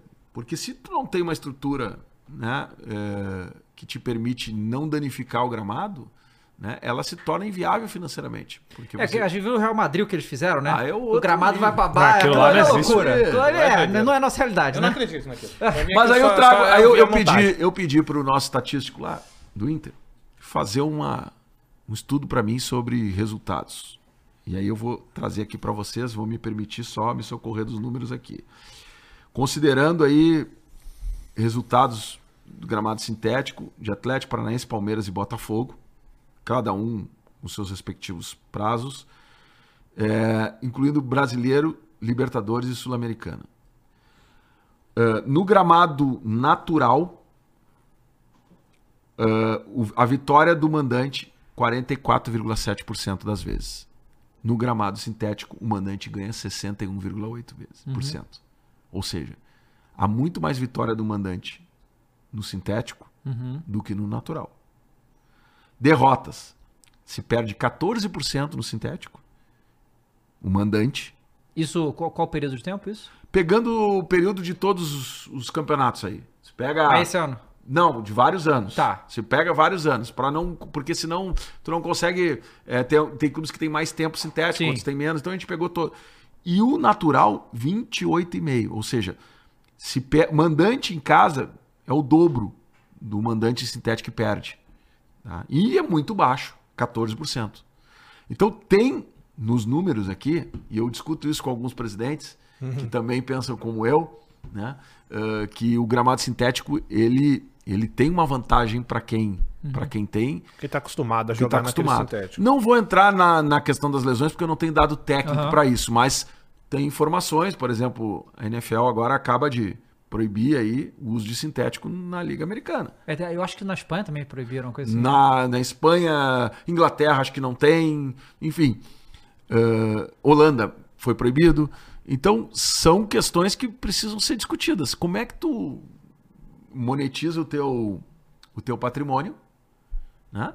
E, ao mesmo tempo, faz essa discussão do esporte que é o futebol, que é a razão de ser dos clubes e que é o que todo mundo quer ver, né? Se isso não atrapalha ou, não. Ah, mas eu, eu acredito que isso faça a diferença, não é à toa que, é, claro que os últimos resultados do Botafogo não dizem isso, mas de fato o Botafogo criou até uma música, enfim, Sim. e, e- e a gente é, é, vê as, as, as, ah, transmissões sempre ressaltando né, o, o- o gramado e o tapetinho como algo diferenciado. Então, prova de que isso tem relação é, é, é grande e a gente tem que avaliar isso. Eu, eu, particularmente, acho que o futebol tem que ser na grama natural. Agora, reconheço que, do ponto de vista financeiro e de retorno, ah, se você quiser ter uma arena multiuso, eh, ou você faz uma obra milionária Que nem o Real Madrid lá, o Real né? Madrid, ou você vai ter que fazer alguma alternativa, né? Que eu acho que a tecnologia ainda pode nos ajudar, Uhum. talvez vindo uma grama híbrida, né? Eu não sei, não tenho conhecimento técnico, mas me parece que o gramado de Itaquera já é um, um pouco híbrido, né? Não sei se ali também não tem shows, mas se tivesse, como é que seria a reação? Um- algum tipo de cobertura que desse um respiro, né? Tem diferença de região para região, onde pega menos sol, mais sol, onde é mais frio, onde é calor. Isso tudo tem que ser, vai, vai ter um mercado aí de oportunidades para tecnologias, para inovação, para tentar achar uma solução que É. não termine com a grama e ao mesmo tempo dê uma rentabilidade, uma, uma possibilidade de, financeira de, de- dos clubes faturarem. É, ô, ô, Alessandro, é, indo para a reta final agora, né, de mandato e tal, e aí vai tentar a reeleição, é, e você explicou bem, pelo que eu entendi, uma, da- uma das suas ambições é que continue essa linha de raciocínio aí de pagar as dívidas mesmo para ter um time é, mais competitivo, né, financeiramente falando, para poder realmente montar um time competitivo. É, mas eu vejo que uma das reclamações também da galera é sobre a base. Né? A base é muito importante para qualquer clube de futebol. São de lá que saem futuramente grandes, ah, grandes quantias de dinheiro para o clube, que ajuda muito, inclusive, na- no sistema financeiro. E hoje quem está lá é o Gustavo, né? na base. Então eu queria te perguntar, em cima disso, caso você seja reeleito, ou não. O que, que você quer deixar em relação à base para que melhore, para que a galera não tenha tantas reclamações como vem tendo? Eu, eu sei disso porque eu vejo também muita reclamação sobre a base do Corinthians e a gente vive um momento muito ruim lá. E eu vejo que a os torcedores que eu conversei com eles um pouco para saber também sobre como tava, e eles reclamam muito do desempenho dos meninos da base, já há algum tempo que não surgem assim como muitos clubes também, né? Mas eu vejo que a galera tem realmente uma, uma reclamações é, bem pesadas sobre a base. E caso você seja reeleito, o que, que você pretende fazer para mudar? Você continua com o Gustavo lá? Você pretende fazer reformulações no sistema da base do Internacional? Como é que você está enxergando esse momento? Eu acho que também é um processo que não é ah, imediato e que vem tendo avanços. O Internacional, suas últimas grandes vendas, vamos falar de vendas para o exterior, foram Alisson, Fred e Pato. Pato. Fazem tempo. Nossa. E o Yuri Roberto agora, né? Mas Não, o o Yuri Alberto Emerson não era da base. Ah, sim, não era da base, Não era verdade, da base. né? Depois tivemos jogadores que foram vendidos, mas também numa velocidade e em valores menores do que historicamente o Intencional teve. E isso remonta aí talvez 10 anos, 8 anos. É, E você teve interrupções de modelos, né? É, é, de gestões, enfim, que trazem reflexos para frente. E você Tá. tem que recuperar isso. Né? É, nós saímos do Beira Rio, onde todas as categorias de base estavam ali, fomos para uma cidade distante, Alvorada. Nessa ida para lá, nós tivemos a, a perda de categorias menores, Mas por que foi que saiu de lá? porque a obra da, da Copa, Ah, onde tá. estavam os campos, foram utilizadas para, enfim, para a reforma do estádio e ampliação. E, e tivemos ali, num primeiro momento, também a redução de algumas categorias. Né? Tivemos, ãh, principalmente nas de iniciação. né? Isso ficou um tempo, eh, eu diria, com precariedade para trabalho. A gente recupera isso em 2021. Né? A gente traz de volta sub 8, sub 9, sub 10, sub 11, 12, 13, que é onde começa a surgir os meninos. Isso, por óbvio, vai dar reflexo mais na frente. né? Ah, você tem um novo mercado brasileiro de base, onde você precisa investir. É porque os outros clubes estão indo nas bases, os clubes pegando Não, jogador, então, né? então investindo alto Uhum. em jogadores já semi-prontos, vamos dizer assim. Esse mercado cresceu muito no Brasil. Nós não tivemos a capacidade de investimento para fazer isso de forma muito forte e detectamos que isso vai ser necessário para o próximo período. Né? Tem que. Tipo o que vem fazendo o Palmeiras. Palmeiras é um exemplo. Perfeito. tá? Jogadores com 16, 17, você vai lá e, e tira com valor de passe de jogador profissional. Uhum. É isso. né? É, Esses investimentos eles, eles precisam acontecer e a gente tem consciência de que é necessário fazer. Mas há uma reformulação importante na, na parte física do CT, um investimento mais de 3 milhões no primeiro ano, recuperação de áreas importantes, é, organização. Pena que aqui visualmente eu não, eu não posso mostrar, mas é, realocação de salas, situações de trabalho que eram precárias foram investidas, é, é, refor- é, reforma em todos os campos é, do CT. Né? Tivemos que, inclusive, ficar alguns meses treinando fora do CT para que a grama pudesse ser trocada e dar uma condição mais digna para esses atletas. Isso tudo o trabalho do Gustavo e da equipe toda que está lá. E o Gustavo é um grande profissional, tem contrato conosco até, eh, se eu não me engano, março ou abril de 2024. Uh, e a gente vai discutir isso, a permanência de todos os profissionais, comissão técnica profissional, base, a partir do- de um resultado de continuidade ou não, para que a gente possa é, dar tranquilidade também aos profissionais e também dar a opção, caso não sejamos é, eleitos no pleito, que é possível que aconteça. Então, respondendo a tua pergunta, tem muita coisa a ser feita, mas tem uma necessidade que a gente vem enfrentando ao longo dos últimos anos de reorganização da base, e por isso a vinda do Gustavo, um cara que teve um trabalho é, reconhecido no River Plate, onde trabalhou lá basicamente aí mais de cinco anos, seis anos, sete anos num projeto continuado. É, e a gente acredita nisso, num projeto continuado. Evidentemente que tem coisas que precisam melhorar, a gente precisa acelerar o trabalho, a gente precisa. é, a gente muda uma linha de sucessão, mas ela é uma linha de sucessão que vem de baixo para cima. A linha de sucessão, para vocês entendam, são ah, jovens de 13, 14, 15, 16, as equipes que são montadas até o sub-20 essa- esse crescimento ele, ele acaba vindo de baixo para cima. Então ainda tem linhas sucessórias superiores com um pouco mais de dificuldade, mas nós temos jogadores que compõem a seleção brasileira, que já compõem o grupo principal. Né? Posso citar aqui agora o Matheus Dias, foi convocado e foi campeão pan-americano, Tauan Lara, que foi campeão pan-americano. Né? Posso falar do, do Luca, que está no, no, no grupo profissional, do João, zagueiro, que também está né, no, no- no grupo profissional e que já jogou em seleção de base. Posso falar do Gabriel Carvalho, que é um jogador extremamente promissor de seleção também. Posso falar do Ricardo Matias, que é um centroavante também bastante promissor. Ou seja, o Internacional continua produzindo, mas num ritmo que já vinha de uma forma lenta e nós precisamos acelerar. E ter jogadores, né? Os últimos, as últimas vendas do Internacional, salva raras exceções, talvez o menino que foi é, Melo que foi para os Estados Unidos, são jogadores de meio campo ou zagueiros, que têm uma valorização, por óbvio, no mercado menor. Né? Então, essas questões precisam, e elas são de muito tempo, precisam ser repensadas e retrabalhadas. O Internacional tinha, em 2020, 130 contratos profissionais de atletas na base. O Internacional tinha uma categoria sub-23 que gastava 5 milhões por ano e não conseguiu, nos últimos três anos, mesmo sendo duas vezes campeão brasileiro, é verdade, botar jogadores na equipe profissional.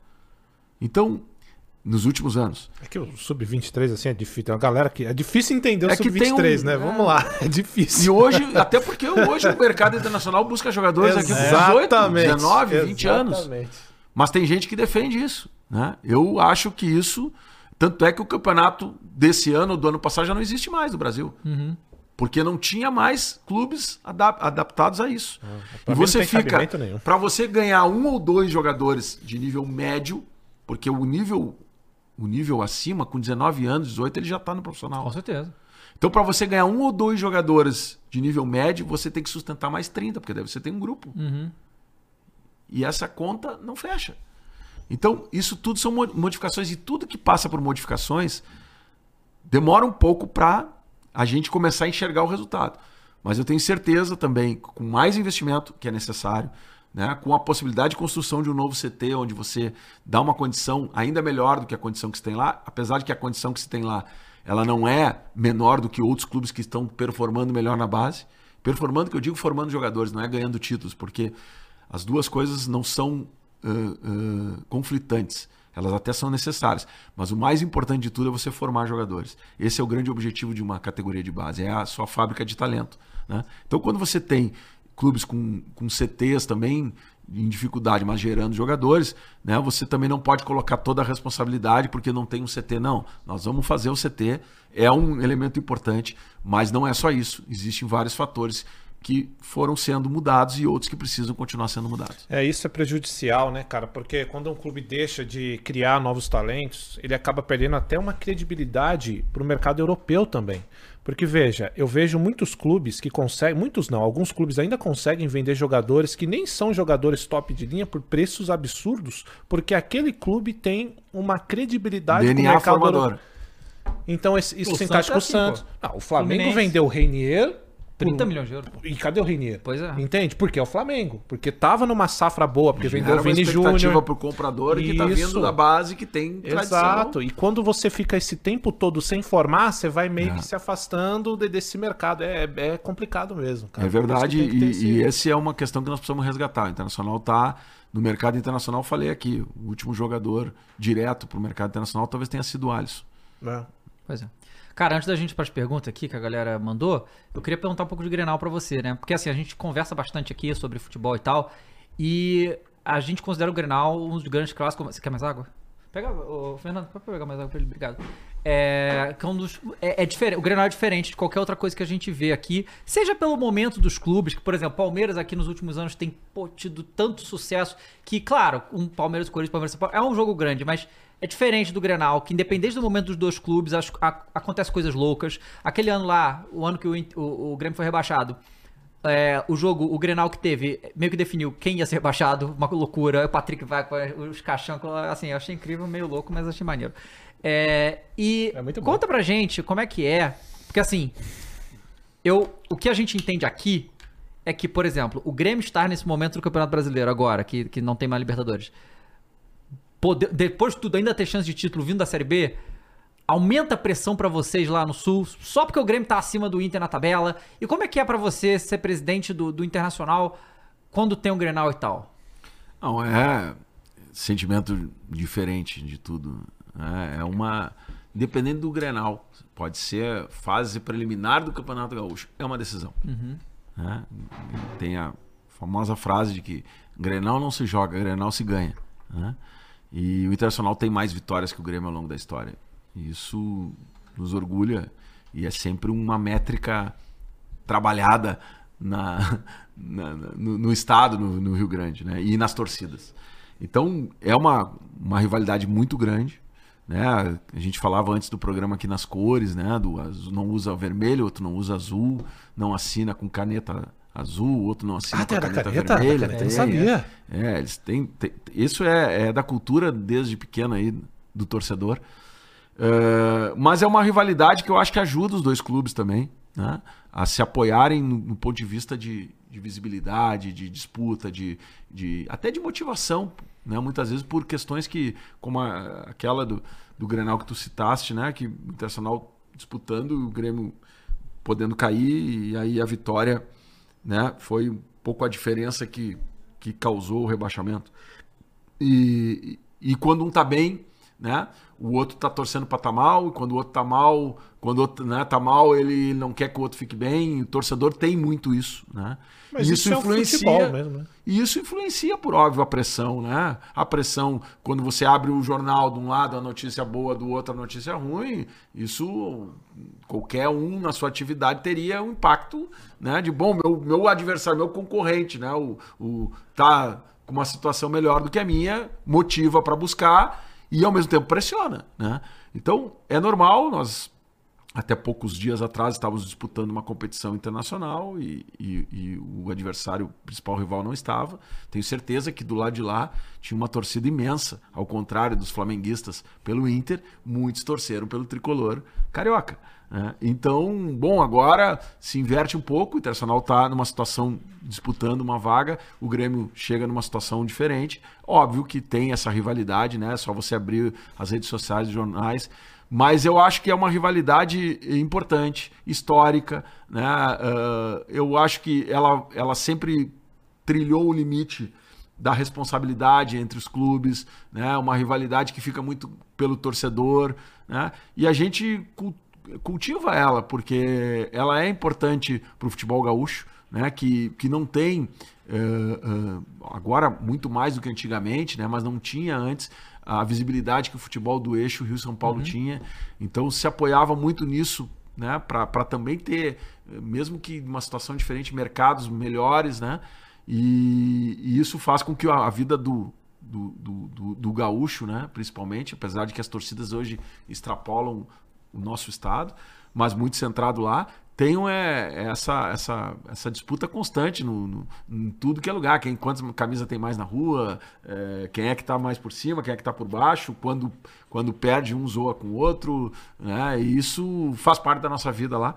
Mas ela é legal. Eu acho que, que estados como São Paulo e Rio têm as rivalidades, mas são, são diferentes porque tem quatro, cinco equipes, né? Às vezes que se cria uma rivalidade maior uma com o outro, mas lá não tem, não tem escolha, é, é A ou B né? E, e, e não estou falando de série A e série B, estou uhum. falando, estou dando exemplo aqui. É A ou B, é, é um ou dois, é, é binômio, e isso a gente é, cultiva, acho que ajuda. Às vezes atrapalha no sentido de você buscar alguma receita, uhum. porque muitas vezes o investidor, uma empresa, ela não quer investir só num ela quer investir nos dois, isso às vezes puxa para baixo um pouco, talvez a possibilidade de você atrair um, um patrocinador né, é, exclusivo, né, porque o cara vai vender para metade do Rio Grande. Claro. A metade não vai comprar. Claro. Menos da metade não, do lado de lá. Por isso que o cara bota nos dois, né? Tipo, que nem o Banrisul, né? Bota é, nos dois. Exatamente, bota nos dois. Porque... E aí você, bom, pode baixar o target, pode baixar o orçamento do cara. Uhum. Né? Mas o fato é esse. Quando o cara anuncia num, dificilmente o outro consome, né? Isso também reflete nas claro, marcas. Você tem uma coisa claro. que, que eu, eu só vejo com o Grenal, tá? No, no, no Brasil, na mídia e torcedor. Que os caras... Ah, técnico tal saiu do... Saiu do, do Grêmio, do Internacional ganhou um Grenal só. Eu nunca vi isso aqui, tipo, ah, fulano saiu, teve três vitórias é. contra. Ninguém. Não, não, não, é um, não é um adjetivo que sim, você fala pro cara. No Rio também sim, não é. Sim. Mas no, no, no caso do Grenal é. O cara nunca ganhou nenhum Grenal. Ou então, né, ganhou. É o cara que mais ganhou Grenal e tudo, né? Isso vale para todas as métricas de, de, de, de jogador, de que vai para um lado ou para outro, ou de, de treinador, enfim. Tem essa, essa, essa disputa aí. É, e o fato de ter dois clubes lá deixa muito, muito mais gratificante de ver esses jogos, porque são dois clubes grandes do mesmo, da mesma região que realmente deve parar tudo quando tem um jogo importante, né, de, dessa, de, dessas duas equipes. Mas tem uma coisa que você falou aí, o Barcelos, que é muito legal, cara, que define o futebol para mim, que é a rivalidade. Tirando todo o fato, o fator financeiro que a gente falou, sem rivalidade para mim não existe futebol. Porque a graça do futebol é essa, é o ganhar e perder, é zoar o amigo, é ter essa rivalidade. Claro, não estamos falando aqui de violência, nem nada Não. disso. Mas é essa zoeira, cara. É de fato eu não vesti um azul. Eu, ou eu, no meu caso, eu não vesti um verde. É que lá, por exemplo, aqui, a galera fica puta quando eu falo isso, mas eu vou falar. Aqui o Corinthians é rival do Palmeiras. Só que todo o resto é nosso rival. Entende? É assim. mundo. É assim no, no Flamengo também. Entendeu? Lá o Flamengo é rival do Vasco. Principal. Não, Fluminense também. Fluminense também? É, tem Fla-Flu no, no hino, né? Então, Então mais o Fluminense do que o Vasco. historicamente, antigamente é, que o Vasco é mais recente por muitas coisas que aconteceram, né? Mas Fluminense foi original, porque, tipo, Flamengo, o Flamengo surgiu do Fluminense, Você entendeu? diria que é o Fluminense, então. Os dois, cara, é difícil Então, falar. essa, pra essa mim é a Vasco, parada. entendeu? Pra Porque, mim é ó, Vasco. então, essa é a parada que é foda nos. Tá vendo a discussão Meu, que tem? não é- Não tem, Não não, tem não é, não é um direto, Exato. entende? Não Só que aqui tem a discussão. Pra nós corintianos, é o Palmeiras. Só que se você perguntar pro palmeirense, pro Santista, pro São Paulo, é a gente. Ent- Então tem essa. E lá intensifica essa parada, porque, cara, ou é azul, ou é vermelho, e isso é muito louco. Agora, você falou do, do Inter, e é louco, o, o, o, o Alessandro, que eu tô vendo aqui, ó, a tabela do campeonato agora. Do 11, que é o Fortaleza, até o 17, que é o Cruzeiro, todo mundo tá correndo muito risco, porque é uma diferença muito pequena. Ó. O 11 Fortaleza tá com 43 e o Cruzeiro, que é o primeiro na zona, da zona, tá com 37. Tem quantas rodadas ainda? Tem mais seis, Cinco. né? Cinco, Mais Cinco, cinco, rodadas. Então ainda todo mundo tá nesse. Alguns jogos atrasados. Tem alguém que Ah, joga sim. seis. É, mas Flamengo É, tem um- é, deve ter isso. São 15 Bragantino. pontos praticamente aí sendo É. disputado. Né? 15 pontos a serem disputados. Campeonato muito equilibrado na parte de cima, na parte de de baixo. baixo. Nas vagas ali para Libertadores e para e para Sul-Americana, né? E talvez até dos últimos anos aí o mais equilibrado dos campeonatos.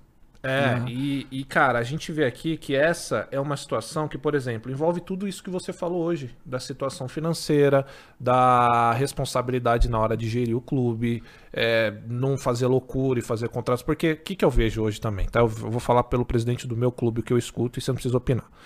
Eu sei que é indelicado. Mas muito se fala de gestão ah, de financeiro, porque eu quero realmente sanar as dívidas, eu não quero. E aí, duas semanas depois, eu escuto meu presidente falar que quer contratar o Cavani. Isso se perde um pouco no, no, no Perde diálogo. credibilidade. Perde a credibilidade. Total. Você, as pessoas fazem com que as pessoas olhem para você e não acreditem mais no que você fala, porque você foge completamente do que é a sua linha de raciocínio. Ah, e há algumas reclamações sobre, por exemplo, Jean Dias, se não me engano, e Mikael. Uhum. Mikael, que também foi um caso que veio e não chegou a jogar, foi isso mesmo que Isso, aconteceu? isso, isso. Queria que você dissesse um pouco como que, como que que aconteceram essas negociações e por Boa. que esses jogadores chegaram no Internacional. Boa. Eu não, eu não gosto muito de, de individualizar, porque você acaba, às vezes, tendo que né, fazer características Claro. de profissionais, enfim, e a gente aqui respeita todos os profissionais que, que fazem do futebol o que ele é. Mas tem uma coisa que me permite falar aqui que é fundamental. O Internacional viveu nos últimos 11 anos, e isso faz parte da dívida, contratações de jogadores que ficavam 4, 5 anos no clube. O Inter, pra vocês terem uma ideia, quando eu assumi, o Inter tinha uma, teve, já chegou a ter uma folha de 10 milhões de reais em joga, por ano em jogadores que eram da folha do Inter e jogavam em outro time. Por Tá. quê? Porque tinha um contrato de 4 anos, 5 anos. Uhum. Aí não rendia, mandava. Não, aí não mandava embora. Aham, Fica aqui porque eu não vou mostrar que eu errei. entendi. Ah, eu não posso dizer. Ele emprestava e pagava o salário. Tá, sei bem como é. A nossa folha hoje de jogador não chega a 500 mil ano, Jogadores fora. jogador fora. Tá? Porque às vezes tem um gap de um ano que você não, não conseguiu emprestar para alguém, ali no grupo ele não vai jogar, você faz uma composição e paga uma parte do salário e joga em outro lugar. Mas de 10 milhões para 500 mil é muita diferença. Muita diferença. Aí vem o caso do primeiro que tu falasse, Jean Dias. Não, vamos falar O do Mikael. Mikael. Mikael, um jogador, todo mundo aqui conheceu, um tempo do esporte, um goleador, foi para a Itália, não estava dando certo lá, Teve um problema físico. teve um também, problema né? físico. Nós fizemos uma conversa com ele. né? O, nosso equipa- o nosso departamento é, técnico visualizou nele um, um potencial, oportunidade, um jogador que veio sem passe, um valor sem, sem investimento, só com o salário. Nós apostamos no final de temporada para a temporada seguinte, 22 para 23. Ele veio, treinou, se colocou em forma, né? mas não rendeu. O que, que nós fizemos? Poderíamos ter cumprido o contrato dele todo, ter forçado, ter emprestado para alguém pagado salário. Nós devolvemos, indenizamos e mandamos embora. Porque aquele era um valor que o clube ia ficar pagando de um jogador que não deu certo. E erramos e assumimos o erro. Isso aconteceu não só com ele, com outros jogadores também. Que a gente não, não viu performance e foi transparente com o torcedor. Esse jogador aqui não vai ficar aqui onerando o clube. Ele vai embora porque não deu certo. Rápido. Tem que ser rápido. A média de jogadores que não deram certo pelo tempo que ficaram no Inter caiu de 18, 20 meses para 5. Então quem não dá certo vai embora. Gia Dias é um jogador que foi destaque no Campeonato Gaúcho. Um jogador que, naquele momento, com as dificuldades financeiras que a gente tinha no início do ano, para compor o grupo, era importante e é importante, e está até hoje lá no grupo, né? foi a partir de uma prospecção que é conjunta com a comissão técnica. A comissão técnica dá aval e participa disso. Ninguém é contratado no Inter sem que também tenha discussão com a comissão técnica. E naquele momento, né, o Mano era o treinador, também entendeu que ele nos ajudaria e a gente trouxe o jogador. Pelo salário dele apenas, não tivemos, tivemos um custo mínimo com, com Caxias. E esse jogador tem contrato até o final do ano e no final do ano vamos avaliar. Mas não é um contrato de cinco anos, de quatro anos. Agora, eu não vou ser indelicado aqui, mas alguns exemplos eu tenho que dar. Nós contratamos um lateral chamado Natanael, com um salário astronômico, por cinco anos. O jogador não jogou um ano no Inter. E ele ficou cinco anos. Até o último dia. Sendo que nos últimos dias ele ia para o CT treinar e correr no campo. Porque ele não queria ir para outro lugar, porque o salário ia ser menor. Uhum. E ele ia perder dinheiro. Queria ficar lá. Sei bem como é. Correndo. Esse era o modelo que tinha no Inter. Isso não tem mais. A gente vai errar nas contratações, vai errar. Agora, pega o plantel do Internacional hoje e diz assim: eu desafio a dizer, ah, esse aqui, aquele ali, um, um número elevado como é, e compara com os plantéis anteriores. Você tinha 8, 10 jogadores que não podiam estar perto do Internacional. Sem um critério. Hoje você vai ter jogadores que não performaram como a gente gostaria? Vai ter. Mas são jogadores com contrato curto, são jogadores com salário aceitável e que, se você quiser, em determinado momento você não tem mais esse, esse custo e pode trazer outro jogador. Essa mobilidade, ela tem que ser estratégica. Uma coisa é você trazer um jovem, promissor, você não vai dar um contrato de um ano, dois anos, porque você vai perder o jogador. Agora, você tem jogadores que são composição, que são jogadores que podem ser uma aposta, que podem dar certo num clube grande ou não. Que pode... Bom, aí você tem um critério e um perfil de contratação diferente. Agora, antes não. Antes você trazia qualquer um, por qualquer preço e por qualquer tempo. Isso, pelo menos, eu afirmo para o torcedor, e ele sabe disso, que não tem exemplos que possam ser dados numa condição semelhante ao que era feito no passado. Muito diferente. Muris, manda o Fernandinho aí. No vídeo aí, é, torcedor colorado. E olha lá, a lata dele. Eita, cara de puta, hein? Tá sem áudio. Sem áudio, sem áudio.